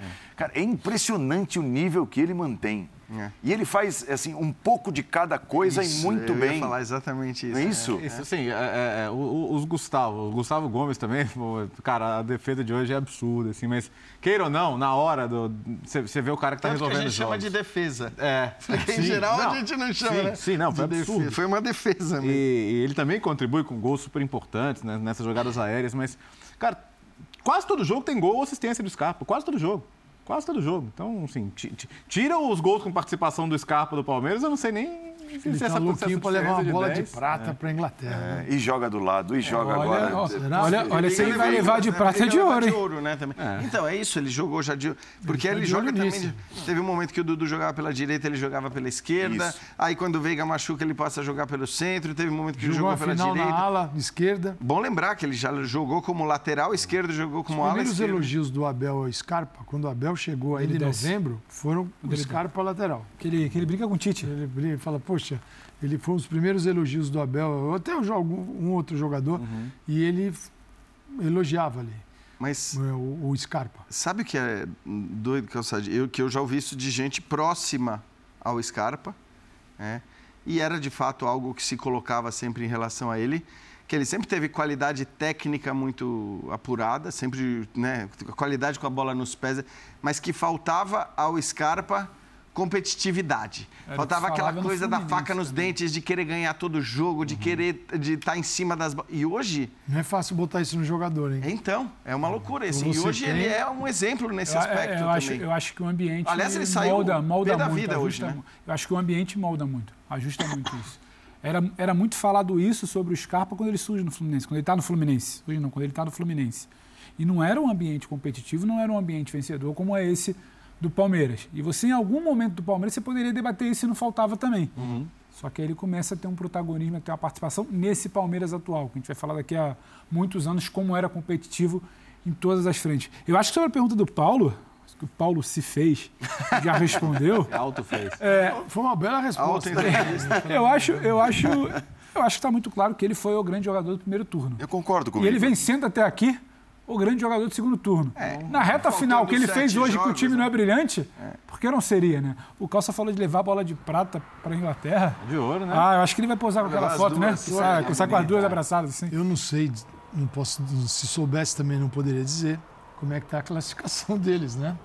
Assim, quem vai levar, quem não vai. Mas que ele está competindo, não tem a menor dúvida disso. Ele estava na frente, Né? né? Quando a gente divulgou a Que última é parcial. a né? última, vamos ver agora. É que eles né? pararam de dar os números para saber É. o tamanho É das claro, vantagens, é, né? Eles deixam a Entrega- vai entregar é, ouro. é. Mas assim, quando você fala que ele mudou a forma de competir, ele só vai para a Inglaterra por causa disso, dessa mudança. Você pode ter o E talento. agora vai ter de competir lá, Exatamente. porque o Não, não, Vai ter que Forrest... fazer Ele milagre. teve- Ele teve aqui outro dia no. ESPN FC, eu até perguntei para ele, você, Davi, você tá vendo, você acompanha? Ele falou, olha, tô vendo e vejo um pouquinho de flashes. Não vejo jogos, assim, é melhor, não- é melhor não. né? É melhor não, mas ele vai chegar num time que tá, ainda está lá estatelado lá embaixo, né, na última posição. Contratou muitos jogadores e talvez agora consiga chegar alguém. A vantagem dele, se é que isso é uma vantagem, depende como vai ser analisado, é que talvez ele seja um, Tá chegando um jogador É, novo aí. Vamos sabe o ver. que- vou dar um Bota exemplo, pra jogar pra ver se Calçade. dá uma. O Ederson, ex-Corinthians, chegou, o Léo sabe bem, a Salernitana na, na temporada passada e foi, sem sombra de É dúvida, Salvou o time na o primeira divisão. principal jogador ao salvar o time e a não permitir o time cair. Foi uma façanha. Foi uma façanha, porque parecia impossível num determinado momento. Eu tinha, até tinha o Ribéry, né, que não jogava e tal, Isso. mas assim, foi uma façanha. E, Foi e o Scarpa vai ter que. E foi para Atalanta. E o Scarpa vai ter que chegar meio que fazendo isso, né? Embora a diferença de pontos seja bem menor em relação a até escapar porque- do É, rebaixamento. se depender do Lingardinho, o Lingardinho, vou te contar, viu? Eu sei que o Paulo Lingardinho, Andrade, eu tinha sei que o Paulo Andrade é fã, não, mas... Não, não, tá, não tá legal. O apelido legal. Lingardinho veio daqui, na Foi, verdade. Lingardinho Gaúcho. Mas é assim, Lingardinho Gaúcho. é, mas e tem outra, e tem uma outra opção que, que eu acho que pode acontecer. Ele, mesmo com o time caindo, ele né, se destacando nesses quatro meses, cinco meses, a ponto de ele permanecer na primeira divisão Aham, em outro clube. É, isso, isso, pode, isso costuma acontecer também, né? É, foi o que aconteceu com o Ederson, E- e- justamente. e o Ele jogou um isso- é. pouquinho nessa E Salernitana e foi para E o que ele, Scarpa, disse foi que o, o, o Forrest é dos mesmo, do mesmo dono do Olympiacos. Ele poderia ter ido para o Olympiacos. E que eu, conversando com o Abel, ele falou, cara, vai para a Premier League.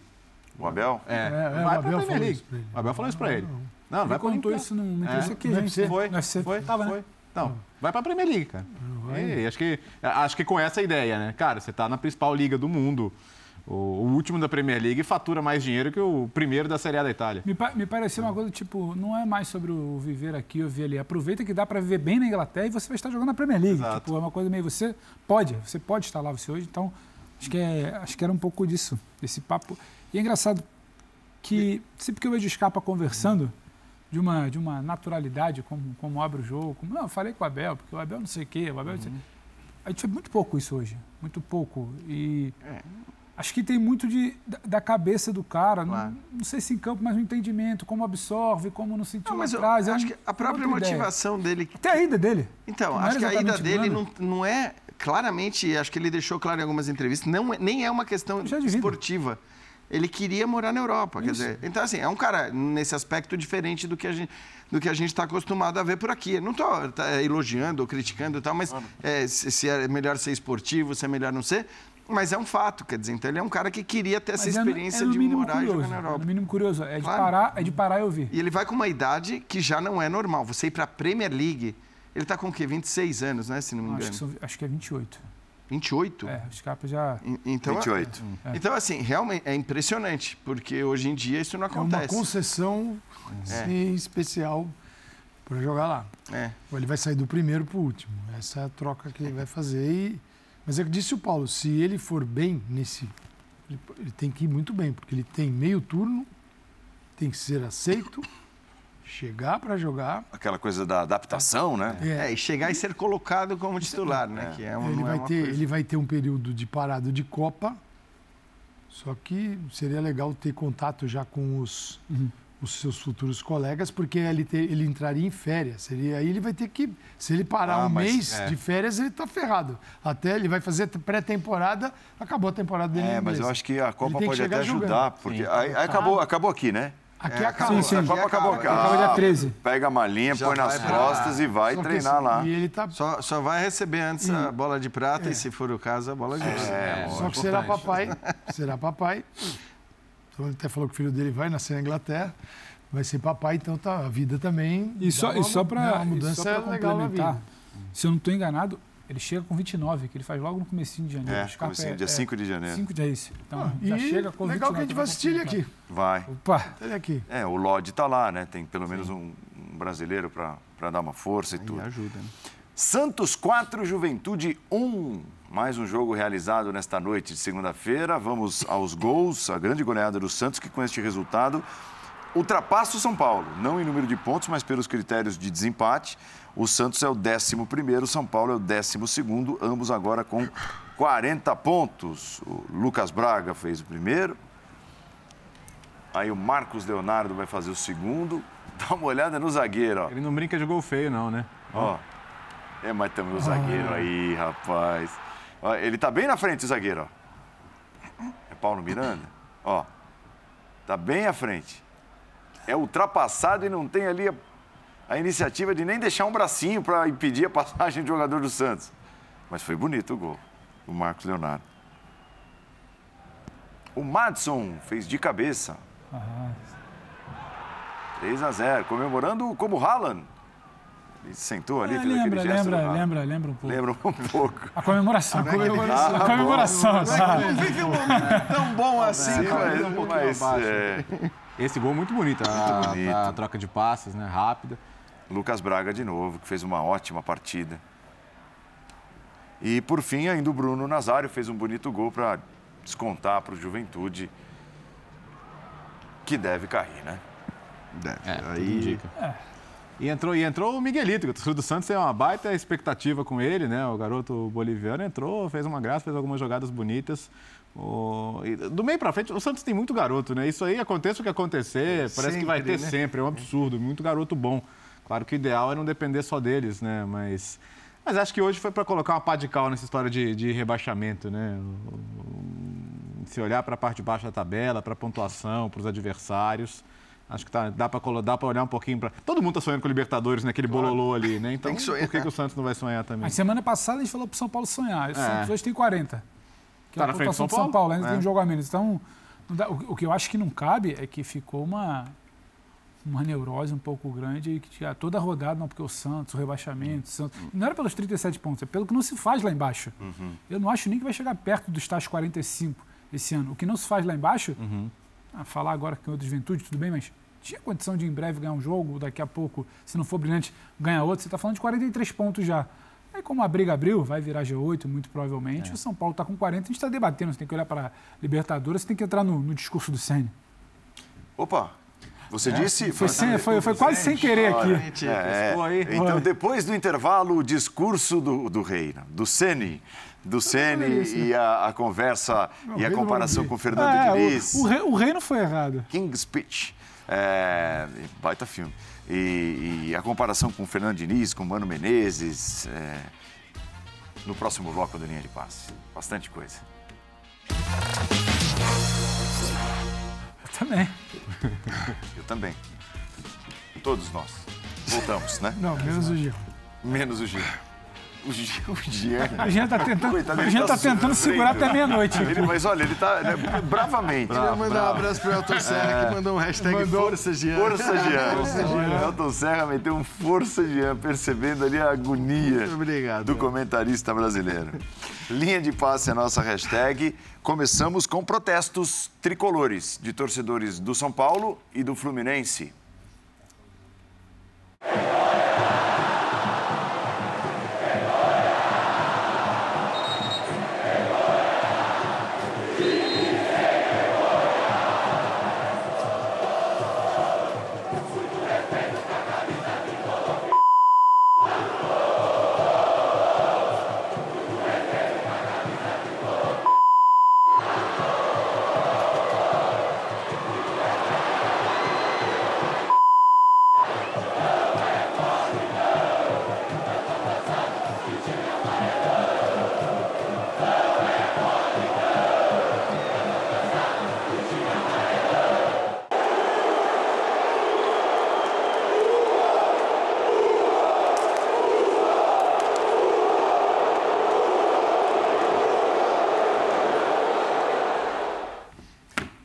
São, são protestos até um pouco diferentes, né? a, o, o, protesto da torcida do São Paulo, dessa vez voltado aos jogadores. Uhum. Né? Já protestou contra a diretoria e, e tantas e tantas vezes. E, e diga-se, a torcida do São Paulo tem uma atitude fantástica esse ano, de apoio e tudo. Perdeu a paciência com o elenco, pelo menos é, foi o que se, o que se pôde perceber. Né? E a torcida do Fluminense protestando neste momento, né? ali como flagramos, uhum. contra o técnico Fernando Diniz. Eu acho que são situações diferentes. Acho que a do São Paulo é mais séria por, por, pelo, pelo histórico, que já não é mais um histórico recente, né? um histórico sem, sem grandes conquistas nacionais ou internacionais.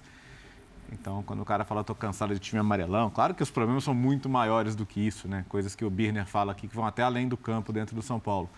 É... O Fluminense acho que é uma instabilidade e a gente tem que tentar medir até onde ela vai. Tá? É... E, e, o quanto é um problema recorrente na carreira do Fernando Diniz e o quanto isso é contornável. Eu acho que qualquer time está sujeito a ter uma oscilação, a perder três jogos. Isso pode acontecer com, com, quase qualquer time no Campeonato Brasileiro. O problema é a repetição de problemas dentro do time, a repetição de defeitos uh, entre esse trabalho e outros. Então, como, como o time começa a ter problemas de manutenção física até o fim do jogo, como o time começa a ter problemas em transição defensiva, em defender bolas paradas, tudo isso está colaborando para que o Fluminense leve sete gols em três jogos e, e perca três jogos seguidos. Mas, se olharmos para a tabela, ainda acho que o Fluminense está numa posição que, no mínimo, espelha a sua realidade e que o São Paulo, para ter uma temporada satisfatória, vai ter que, no mínimo, buscar essa vaga na Libertadores de algum jeito. Então, entre as duas insatisfações, é, eu acho que a do São Paulo é mais preocupante, porque eu acho que o Fluminense vai conseguir a vaga na Libertadores e a gente vai olhar para a temporada como uma temporada positiva o São Paulo agora está num, tá numa encruzilhada, porque é isso que a gente estava discutindo antes da saída do bloco. Será que o São Paulo entende que ainda não acabou o ano e que ele precisa de qualquer jeito tentar buscar essa vaga? Porque é muito importante, cara. O, o torcedor deve ter, muitos devem ter observado você falar agora e pensado assim, será que eles entendem que o ano já começou? Uhum. Mas eu acho que sim.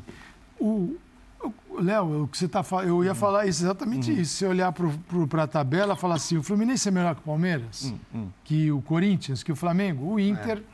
o Inter Sim. entrou nessa nessa conversa. nessa conversa. O Inter é a novidade aqui. É, e o Corinthians conseguiu, pelo menos, justificar o, o, Você pode falar todos os problemas que tem no time, mas o investimento é para estar tá aqui na ponta. Uhum.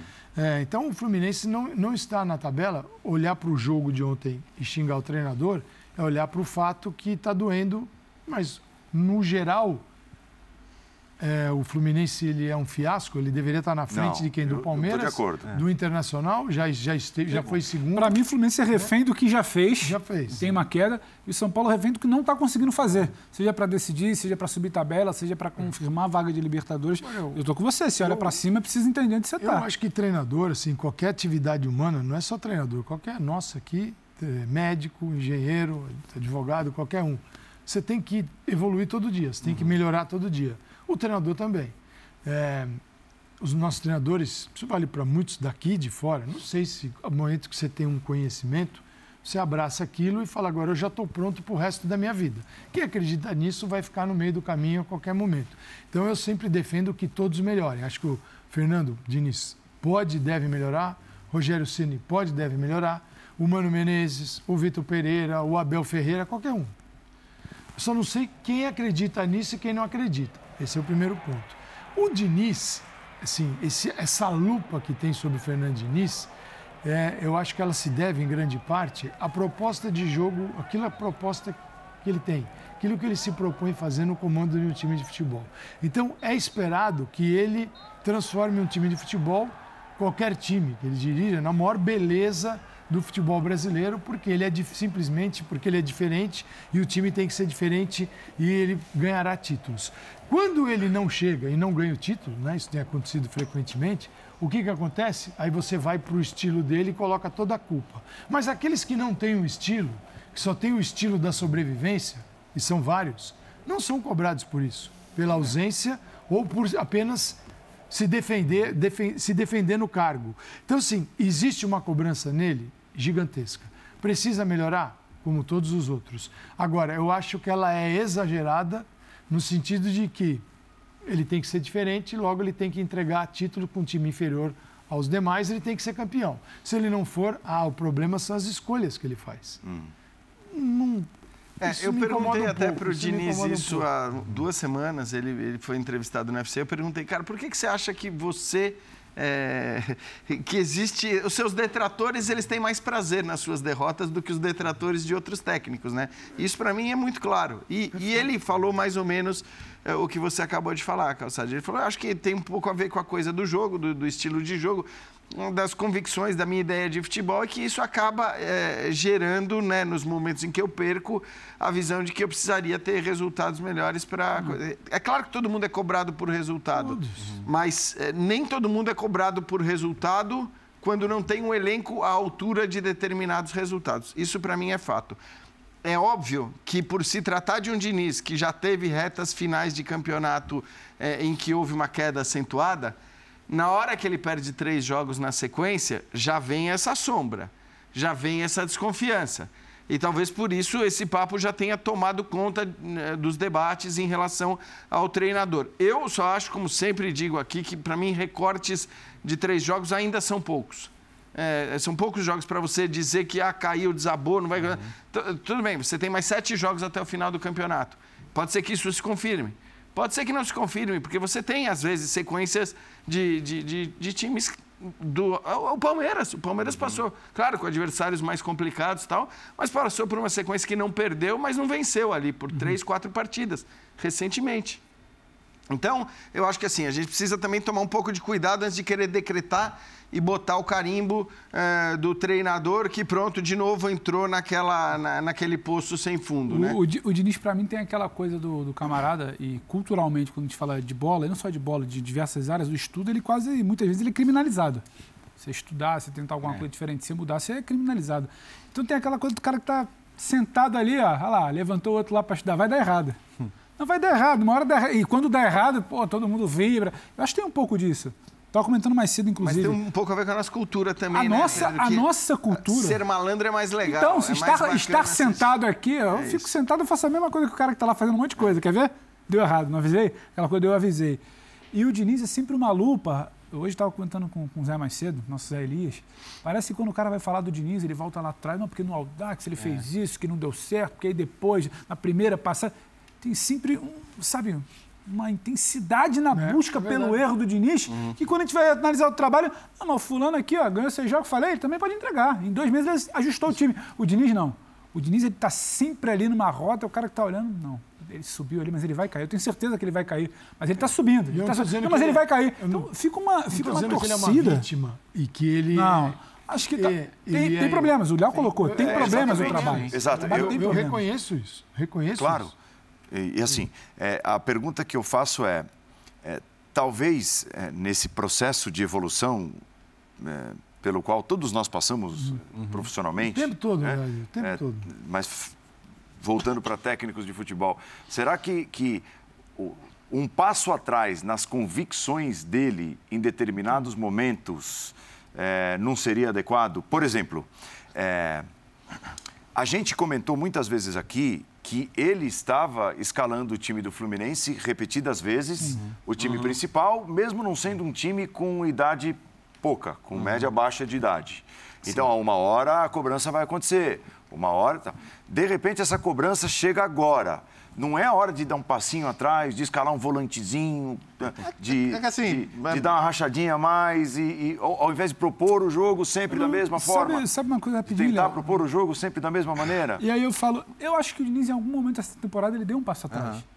Só Acho que aí que com menos destaque. nessa temporada. Com, com menos destaque, com menos holofote. Agora, para essa coisa, agora eu não sei se botar um, um volantezinho. Para mim também tem muitos elementos que não dizem só respeito ao Diniz. O Fluminense ontem perde muito mais gol costume. A zaga ontem falha muito mais. Eu acho que a gente pode debater a condição física. Por que, que o time está desgastado? Por que, que o time está falhando mais do ponto de vista ele técnico repetiu muitas na fase mais principal. aguda? Eu acho, É, que é então. uma, eu acho que é um problema. A gente tem que falar dos problemas também, não só defender o que é bonito, estudo, algo novo. Eu acho que tem problemas. Isso impactou? Acho que a conversa com o Diniz. Só que o Fluminense ainda joga. Eu não sei se é exatamente botar um, um volante a mais, mas é, é negociar um pouco mais ali durante o jogo, com a formação que ele tem. Acho que é, é dosar um pouco mais. O que eu quero com a bola. Será isso durante os 90 minutos? Será que o América Mineiro, com, com o erro do meu zagueiro, já mudou a dinâmica do jogo logo no início? Será que eu preciso entender um pouco melhor isso? Será que eu preciso ler um pouco mais? Será que eu preciso, sabe, dialogar Não, um mas- pouco mais com as minhas convicções. Eu acho que é mais do que uma peça em si. Eu acho que é comportamento. Isso aí eu acho que cabe o debate. do É que as convicções, Pedro, eu acho que assim, em relação às convicções, aquelas que todo mundo vê como as convicções imutáveis do, do Diniz, eu acho que de fato ele já mudou, acho, como você disse. E, e já faz um tempo, né? Não é nem só agora, em determinados momentos. Eu lembro, claro, ali era um caso específico, né? Eu lembro da estreia dele pelo São Paulo, que era o jogo contra Flamengo, o Flamengo no foi. Maracanã. Aí tudo bem, você precisa mesmo mudar suas convicções, senão você ia ser atropelado. Mas em determinados momentos, eu acho que essa questão tática, sobretudo, ele mantém, evidentemente, o conceito principal do jogo dele, mas acho que em determinados contextos e, e situações ele mudou. Ah, eu- ó, A po- Posso questão- dar outro exemplo, rapidinho? O jogo da volta contra o Cruzeiro na Copa do Brasil, É, por exemplo. é verdade, é verdade. Mesmo tendo um time superior tecnicamente, no jogo de volta ele ficou ali. É. A, a- a única coisa, assim, que o Paulo falou, e isso eu, eu já falei em outros momentos, porque o Calçade até trouxe um, dados interessantes, acho que faz mais ou menos um mês, sobre o quanto o Fluminense rodava pouco e tudo mais. E depois disso, eu me lembro até de ter criticado eh, que no jogo diante do Juventude, se não me engano, no Maracanã, véspera do confronto contra o Corinthians, ele poupou o ganso só, se não me Sim, engano. ele- Foi só o ganso que ficou no. E eu falei, pô, mas, cara, se você não poupa no jogo contra o Juventude no Maracanã, de fato, assim, a tendência é que você não vai poupar em nem. Porque é. o- é, teoricamente, com todo respeito à juventude, é o jogo mais fácil que existe. Em casa contra o Juventude. Então, esse é o jogo que você teria que, ainda mais às vésperas de uma decisão, de uma partida importante, você teria que poupar. Mas a questão é, agora o Fluminense está única e exclusivamente no Campeonato Brasileiro. Então, essas críticas que foram feitas, acho que por nós aqui, de maneira geral, em momentos pontuais, agora eu acho difícil, assim, porque eu, eu parto do pressuposto que se ele está colocando esses caras em campo, como colocou agora contra o América, ou como colocou contra o Atlético Goianiense, é porque os caras tinham condição de jogo, para ir lá bem, não se machucar e tal. E, e ele, e ele não precisa mais pensar agora, né, fazer aquele plano para frente, para o planejamento da Copa do Brasil ou da Sul-Americana. Não, agora ele só precisa pensar quem tem condição de entrar e jogar bem nessa partida. E aí eu parto do pressuposto que se ele escalou e está escalando o time titular é porque eles têm condições, embora talvez a gente tenha a impressão de, uma, de, um, de um time que está sentindo fisicamente. Para fazer, para continuar nessa comparação dos dois eh, técnicos, o Rogério Ceni e o Fernando Diniz, eh, vocês acham que os dois clubes deveriam bancar a manutenção de ambos manter ambos, eu acho. para o ano que vem? Agora, se, se, se, Sim, se- se- se ele quiser. É, então. O Diniz me parece que, se depender dele, ele segue no Fluminense. O, a- o, o Rogério agora era a hora. Eu até entendi a questão da- do pré-final, falando, não, ó, coloco meu cargo na linha aqui, porque a final é muito importante, é o jogo da década e tal. Mas beleza, perdeu. Agora era de falar, gente, eu tenho um compromisso com o São Paulo, esse aqui é o clube da minha vida e não vou, não vou pular do barco agora. E acho que tá faltando isso. Porque Então- eu, eu acho que nos dois casos, tá? Para não ficar em cima do muro aqui. O melhor cenário para o Fluminense em 2023 é ter o Fernando Diniz. E o melhor cenário para o São Paulo é ter o Rogério Senna em 2023. É isso. Mas ele precisa se comprometer com isso hum, vocalmente também, vamos A- dizer assim. Aproveitando então o, o gancho do Léo, mais uma vez o Rogério Ceni colocando em xeque o futuro dele no São Paulo, foi assim também depois da derrota para o Botafogo. Não, eu gostaria de cumpri-lo até o ano que vem. Nada impede que eu saia antes. Tem uma multa lá bilateral no contrato. O clube pode é, não querer que eu fique. Você acha que se você pede jogos em sequência, você acha que. Você já viu no futebol tanto. Quantos treinadores fecham o ano como treinador? Acho que nós, alguém perguntou esses dias aqui, foram três ou quatro só que conseguiram começar o ano e terminar o ano, né? Então, é, o futebol é, é dessa maneira. Nós temos que ter times fortes, porque se eu não tiver, se nós não tivermos opções e, e times que con- consigam competir, as pessoas não querem saber o momento, as dívidas, os momentos, as pessoas querem saber se ganha ou não ganha. Se você ganha, você é bom, se você não ganha, você não serve. Então não é uma coisa só minha, é, é, nós temos que apresentar resultados. Se nós não apresentarmos resultados, não faz sentido, é, nem para o clube, nem para mim, é, continuar. Não existe uma certeza, nem por parte, por parte de ninguém, acredito, não existe uma certeza. Todos querem, eu quero, o clube quer que eu fique, lógico, eu também quero ficar. Nós temos só que reunir melhores condições para para que a gente, para que eu possa, o clube possa trabalhar bem e eu também possa realizar, entregar bons resultados, porque senão, treinador que não entrega bons resultados, infelizmente não serve. Sei lá. é assim, dá até a impressão de Sei que, lá, de que é ele está dando recado e a gente não entende. Não, eu acho até que a gente. Para alguém de lá de dentro. Então, eu acho até que a gente entende, né, Paulo? Assim, o que ele falou agora, ele- quando ele diz eu quero ficar, eu, eu entendo, eu traduzo essa entrevista numa frase que é eu quero ficar contanto que me deem um time mais competitivo e que me deem reforços. Qual é a opção dele fora do São Paulo com um time mais É o que eu sempre digo, é, porque o, o Birner não está aqui, mas o Birner sempre diz, não, porque de fato eu entendo ele, querer ir embora. Mas Tudo bem, mas ele. Que, Ok, e aí? assim, o- eu acho que o Ceni é um dos técnicos mais chamar, promissores não? do futebol brasileiro. Ele tem capacidade, ele tem conhecimento, ele é um cara bom. E, e por isso eu concordo com o Léo. O ideal para o São Paulo, não só por isso, mas também por isso, e pela relação e pela facilidade que ele tem para lidar com as coisas do clube, cobrar coisas que outros não cobrariam, seria ótimo que ele ficasse. Agora, também ele não pode se colocar eh, como, como um técnico que tem um outro tamanho que hoje ele não tem. Ele ainda não tem. Eu acredito que ele possa vir a ter, espero que ele venha a ter, porque acho que vai ser um técnico diferente no, no cenário dos treinadores de futebol do Brasil, mas ele ainda não tem. Então, esse papo de ou me dão reforços ou eu vou embora, que é como eu leio, ele não fala eh, literalmente isso, mas é como eu leio essa entrevista, não sei se faz muito sentido, até porque quando ele também renovou o contrato, ele renovou o contrato e não tinha ali nenhuma cláusula, eu imagino, de contratação de jogadores para não foi 2023. agora. Só, só uma coisinha até para te passar, Pedro. É, eu também acho um pouco é, exagerada, e acho que ele, ele sentiu muito também a derrota, mas exagerada a diferença com que o São Paulo é tratado agora e como seria se tivesse vencido uma competição de um nível eh, desportivo muito baixo. Tá? Eu entendo que ia ser completamente diferente. A torcida ia estar empolgada, ia estar um Libertadores. baita otimismo, com a Libertadores garantida e tudo mais. Completamente. Eu consigo entender do ponto de vista emocional isso. Agora, eu acho que Só que tanto tombo ele como a maior. diretoria do São Paulo tem que, tem que usar. Porque a, a torcida tem todo direito. Não ter conquistado, então, é justamente o extremo. É, então, exato. Só que você virou, pro- você caiu para o outro extremo, sendo que quando o São Paulo elimina o Atlético Goianiense na Sul-Americana, parecia que o time estava nas nuvens, que estava tudo uma maravilha, que o time era agora é, raçudo, tinha vontade, tinha desejo, tinha qualidade, tinha tudo e de repente desapareceu tudo.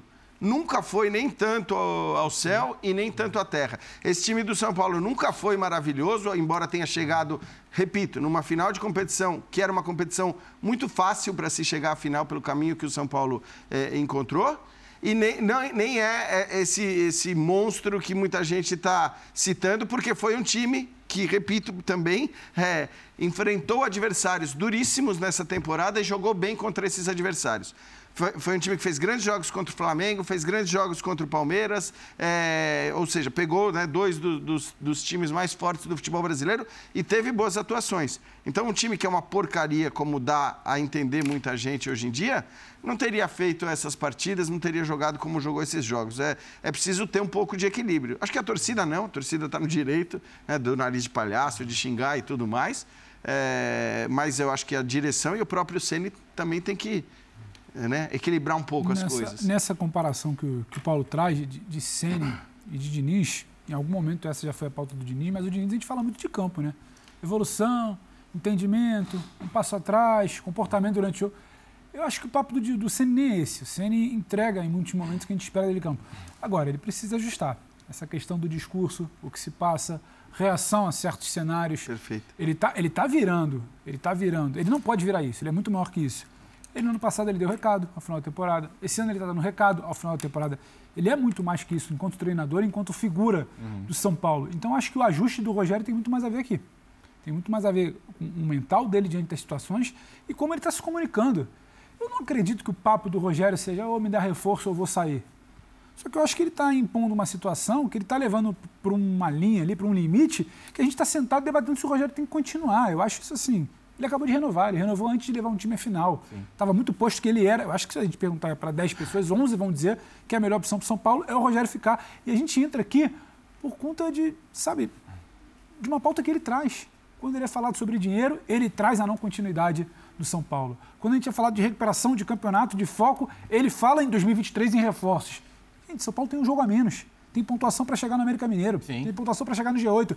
Então acho que a questão do Ceni tem menos a ver com o campo e tem mais a ver como a pessoa Ceni vai administrar tudo que ele tem na mão. E ele já aliás- tinha certos pontos a serem ajustados enquanto atleta da pessoa Ceni, do líder Rogério em grupo, em situações. Ele está passando por isso no- enquanto técnico. Para ele ser esse tal cara que o Jean acha que pode ser, o Léo também, eu concordo, ele precisa modular isso.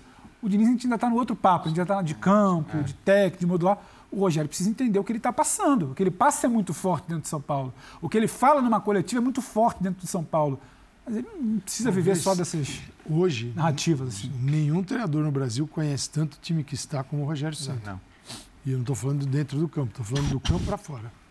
Né, Ele sabe tudo, tudo. Sabe as dificuldades, sabe onde estão os gargalos, sabe onde não vai andar, sabe por que não anda. Porque assim, olhar para o São Paulo, o resultado dentro do campo, achar que é só um problema do Sene, dos jogadores, quando a ga- a galera vai para a arquibancada, a melhor coisa é você ser cartola, não ser jogador. Porque ninguém gritou o nome ali. Ah, gritaram É, lá na Sul- Sul-Americana. É isso, é só fazer É, mas- justiça mas, e já passou, na mas já passou. é. né? Agora é o time amarelão, sem vergonha e mais um monte de coisa. É, eu acho que ela é uma situação mais complexa. E os problemas do São Paulo não são apenas dentro de campo. O dentro de campo é o reflexo de uma administração que é ruim há muito tempo. Há muito tempo. Começou com a soberba do Juvenal, lá Uhum, no final. Quando vem três títulos brasileiros e o título brasileiro era, era em outras Uhum. palavras, título brasileiro é muito pequeno para nós. Esse Sim. negócio é Ó, Libertadores. Esse negócio Você tri- lembra, Calçado, Ah, que esse ganhava o título, né? brasileiro, aí chegava no ano seguinte, saía da Libertadores, era crise. Era crise. Aí acabava a crise que ganhou Na o brasileiro. Murici, pumba. No Murici ganhou três brasileiros. Era ruim aquilo para eles, porque a soberba, isso é verdade. E, e naquele momento do São Paulo, você falava, será que algum dia vai sobrar alguma coisa para alguém ou São Paulo vai ficar eternamente assim? Só que o futebol muda. O futebol não perdoa algumas coisas até que o Murici criou a bola pune, né? Isso. Talvez muito daquilo que ele viu dentro de São Paulo. E a bola está punindo até hoje, mas não está punindo apenas decisões do campo, porque as decisões, muitas são equivocadas em função de toda um- uma gestão.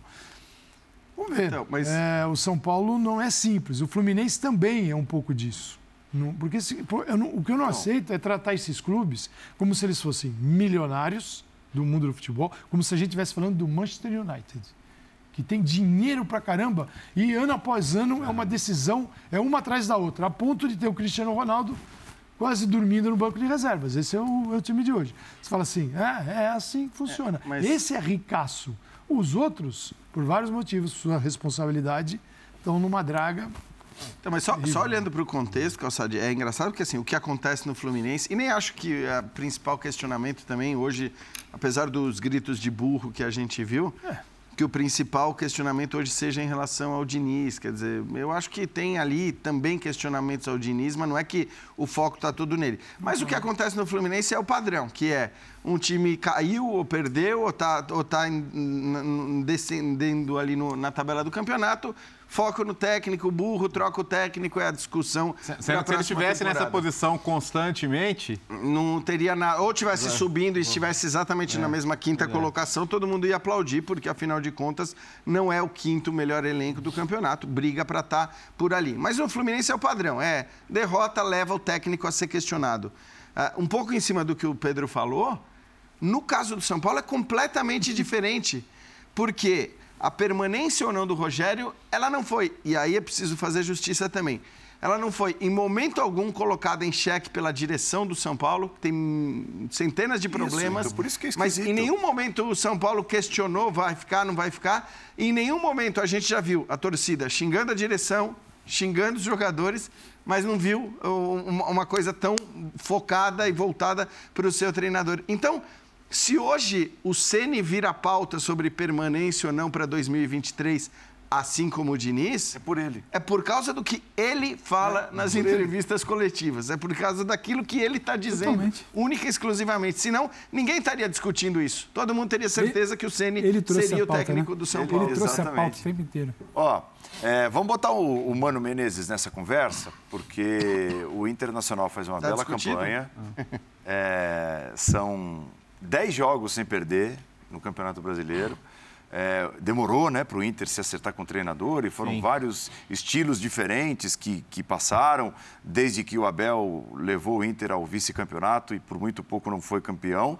E o Mano Menezes, mesmo né, ali sofrendo a eliminação que sofreu, vergonhosa, na Sul-Americana, conseguiu fazer com que o time recuperasse a fase boa e ela está resultando numa campanha de reconstrução, né? De reconstrução, uma campanha bastante positiva. É, e, e com, com um time que, como os times deles são de costume, sólido defensivamente, mas que mostra bom repertório ofensivo, né? E, e mostrando alguns jogadores interessantes, pô, o alemão que faz um belo campeonato, o Pedro Henrique. De uma maneira geral, tá legal ver o, ver o Internacional Maurício fazendo um É, bons esse é um ponto também. importante, É. porque assim, é mais ou menos uma, a coisa do Diniz. Porque Sim. você fala, ah, o Diniz está sempre lá jogando do mesmo jeito e, e alguns de vocês enxergam que não é bem assim. Sim. E o Mano Menezes também tem esse estigma de, ah, é o retranqueiro, é, né? É o que joga mais ou menos sempre do mesmo jeito. Não é, Por não. outro lado, por outro lado é engraçado, né? A- a- a- nu- nunca se colocou o tipo de cobrança que se coloca ao Diniz, embora o Mano ainda não tenha vencido na carreira um, um brasileiro, uma Libertadores, né? As Copas do Brasil são os principais títulos que ele tem. Então ele, ele não lida com esse tipo de pressão por ser o cara que quer fazer diferente, né? Fica a dica pro É. Diniz. Basta ganhar uma Copa do Brasil. Mas, mas, mas, assim, independentemente disso, pô, acho que o, ele, o Inter tem uma estabilidade hoje, um estilo e uma perspectiva de futuro que ano que vem vai ser o primeiro ano em algum tempo que o Inter não está não tá começando tentando uma revolução. É. Deve estar na Libertadores, vai, vai estar com, com um elenco que pode ter uma, uma outra mudança ali, mas acho que tem uma base legal já para pensar no ano que vem. Financeiramente, Financeiramente parece que, assim, né, É. neste momento, o Inter zera as suas dívidas e, e pode começar a pensar de novo nos lucros. Está no bom caminho. É, terminar em paz a temporada significa começar em paz a temporada seguinte. É. A gente sabe que a paz, às vezes. Até o primeiro Grenal, É, né? tudo bem. Ainda mais que isso. o Ela pode não durar. um peso maior por causa do Grenal. Mas, de fato, assim, você acha que né, você, vê, você só vê aspectos positivos hoje. É, é, não estou dizendo que é o melhor elenco, evidentemente não é, nem que é o melhor futebol, também não é. Mas dentro do contexto, tanto a posição, como as condições financeiras, como a qualidade do elenco, como o trabalho do treinador, são todas coisas que apontam para 2023 um, um cenário de, pelo menos, início de temporada é, de mais tranquilidade. Tem um fator aí bem legal no Inter, que é de uma tristeza muito grande para o Colorado, que é a desclassificação pelo Melgar na Sul-Americana. E a- Já- já com ali uma- foi uns- né, uma pancada muito forte. Teve o Globo lá atrás, que era o Aguirre. Ali era- Aguirre. é, era- É, Desde então, não, era o Medina. Medina, Medina, Cacete. Medina. Desde então, Medina. desde o Melgar, mas o ponto positivo é o seguinte: você tem um Melgar no seu caminho, e eu, eu vi de alguns colorados que o ano tinha acabado e que só ia prestar atenção em janeiro, mas ele voltou. Então, graças, Vini graças voltou, a um bom voltou. trabalho do Mano. Mas ele. São, são sete vitórias e três empates. Então, de 30 pontos no brasileiro, depois dessa derrota, o Inter conquistou 24. Perdeu seis pontos nos três empates. Então, o Inter tomou a pancada, mas reagiu a ela. Então, esse é o principal ponto. Peraí, isso aqui doeu e serviu para alguma coisa? Não, continuou ali. Não, então não foi nada bom. Mas o Inter acho que conseguiu, né, ali os jogadores e o Mano conseguiram de certa forma se entender e extrair um pouquinho mais da equipe num momento de que a crise poderia se aprofundar, poderia estar no sabe, a gente sabe como isso Nossa. leva um time para o buraco e eles usaram o Melgar para realmente tirar o Inter. Então o Inter é hoje resultado desses 10 jogos de invencibilidade e 24 pontos em 30, que é uma pontuação excelente. Dá isso dá 80%? Acho que é isso. É isso. Você dá 80% de aproveitamento. Poxa, com esse aproveitamento até o final do campeonato, ele vai é, consolidar, se consolidar na segunda posição. É um ano, é um ano de, pô, é um ano de vitória. Ganhou o quê? Se você pensar que o Palmeiras é difícil alcançar, que o Flamengo ficou atrás de você, que o Atlético Mineiro ficou atrás de você, que o Atlético Mineiro não conseguiu reagir, que o Corinthians gastou talvez muito mais e levou até jogador que você queria, que é o caso do Uri Alberto, e não conseguiu ficar na tua frente. Assim, claro que o torcedor não comemora isso, mas você olhando para o campo, você fala assim, algo de positivo ocorreu aqui. Abraça o positivo, isso deixa o negativo de lado, bem analisado, e tenta começar 2023 bacana. Não trocando de treinador, Você- começando tudo do zero. E, gente, Sim, o que aconteceu no Gauchão? Ah, é, Esqueça, quando, né? você, quando quando você cai para o meu lugar e não disputa um brasileiro para título, você acha que é muito improvável virar o ano bem, né? É. E o Inter vai ter isso. É. Vai ter isso e quando a gente fala ah, o Diniz tem que continuar, o Ceni tem que continuar, o Mano vai continuar. Quando você cai para o meu lugar, com tudo que acontece, com tudo que cercou a temporada do Inter, acho que não se imaginaria que a gente estaria sentado falando em vaga para Libertadores, o título não dá porque o Palmeiras disparou, mas eu estou à frente de outros times que talvez no papel pudessem ser classificados ali naquela época como muito superiores. O Inter, é claro que falta o título, vai doer, vai manchar o meu lugar, mas o torcedor tem o, tem o que enxergar de positivo. Até, até o mais crítico que acha que só, só uma taça vale, o Mano voltou, tem que ser. Não, até esse torcedor, quando olha, ah, mas a final de São Paulo, jogasse minimamente, poderia ter feito alguma coisa na Sul-Americana, e se fosse a gente. Eu acho que é- era um cenário improvável. E acho que você reverter esse improvável já é muito interessante para o que foi a temporada do Inter até aquela troca, até o meu lugar ali. Aí, Mano Menezes, conduzindo o Internacional, um bom trabalho. E deve seguir no comando do Colorado no início de 2023. Nós vamos ao intervalo, voltaremos daqui a pouquinho, reta final do Linha de Passe. Lembrando que tem Sport Center na sequência e tem um Linha de Passe muito especial logo depois da primeira partida da decisão da Copa do Brasil nesta quarta-feira, depois de Corinthians e Flamengo. Já fica o recado, hein? Note aí na sua agenda. A gente volta já. Que agora o Paulo vai fazer um Reels no intervalo. Vai né? fazer um Reels. Fechou? Fechou, né? Fechou? Paulo Calçari tem eu, clássico. Tem, domingo, Opa! Exclusivo no Star Plus? 11h15, exclusivo no Star Plus. É. Temos também no domingo PSG Olympique de Marselha. E, e no City, Star Plus. é Liverpool City. Na Meu, ESPN. é, é, o nosso marketing, departamento de chamada, seja lá o que for, não não sei quem, quem- quem Ah. vai lidar com isso, tem que fazer um. É, domingo, ah, Rapaz, porque domingo é esses três. pesado. Esses três Com no jogos. mesmo dia? Um domingo gordo. Divididos entre a ESPN e o Star Plus. O El Clássico é no Star Plus. Paulo Calçade é 11 onde? horas. Paulo Não Calçade. sei ainda, né? Não sei. Só tô vendendo, só tô vendendo. Júlio. E, e se a, gente continua esse assunto agora ali, tirando a gororoba da cara e tal. E fazendo aqui. Tirando a fantasia. Fazendo o Sábado, seu Reels. E o- Torino e Juventus. Não, é e o, Juventus, o? Reels é o. Não, não, não. Redes sociais do Bertozzi e redes sociais do. Paulo também, que é o nosso novo influencer aqui. Não, não tem nada, minha rede social é paupérrima. Ai, tá. Vamos dar uma força lá pra Ele só ele. põe fazendo É. musculação. Que musculação, não faça Tá isso. sempre na academia e no elevador. Ah, Não, elevador jamais. Elevador jamais.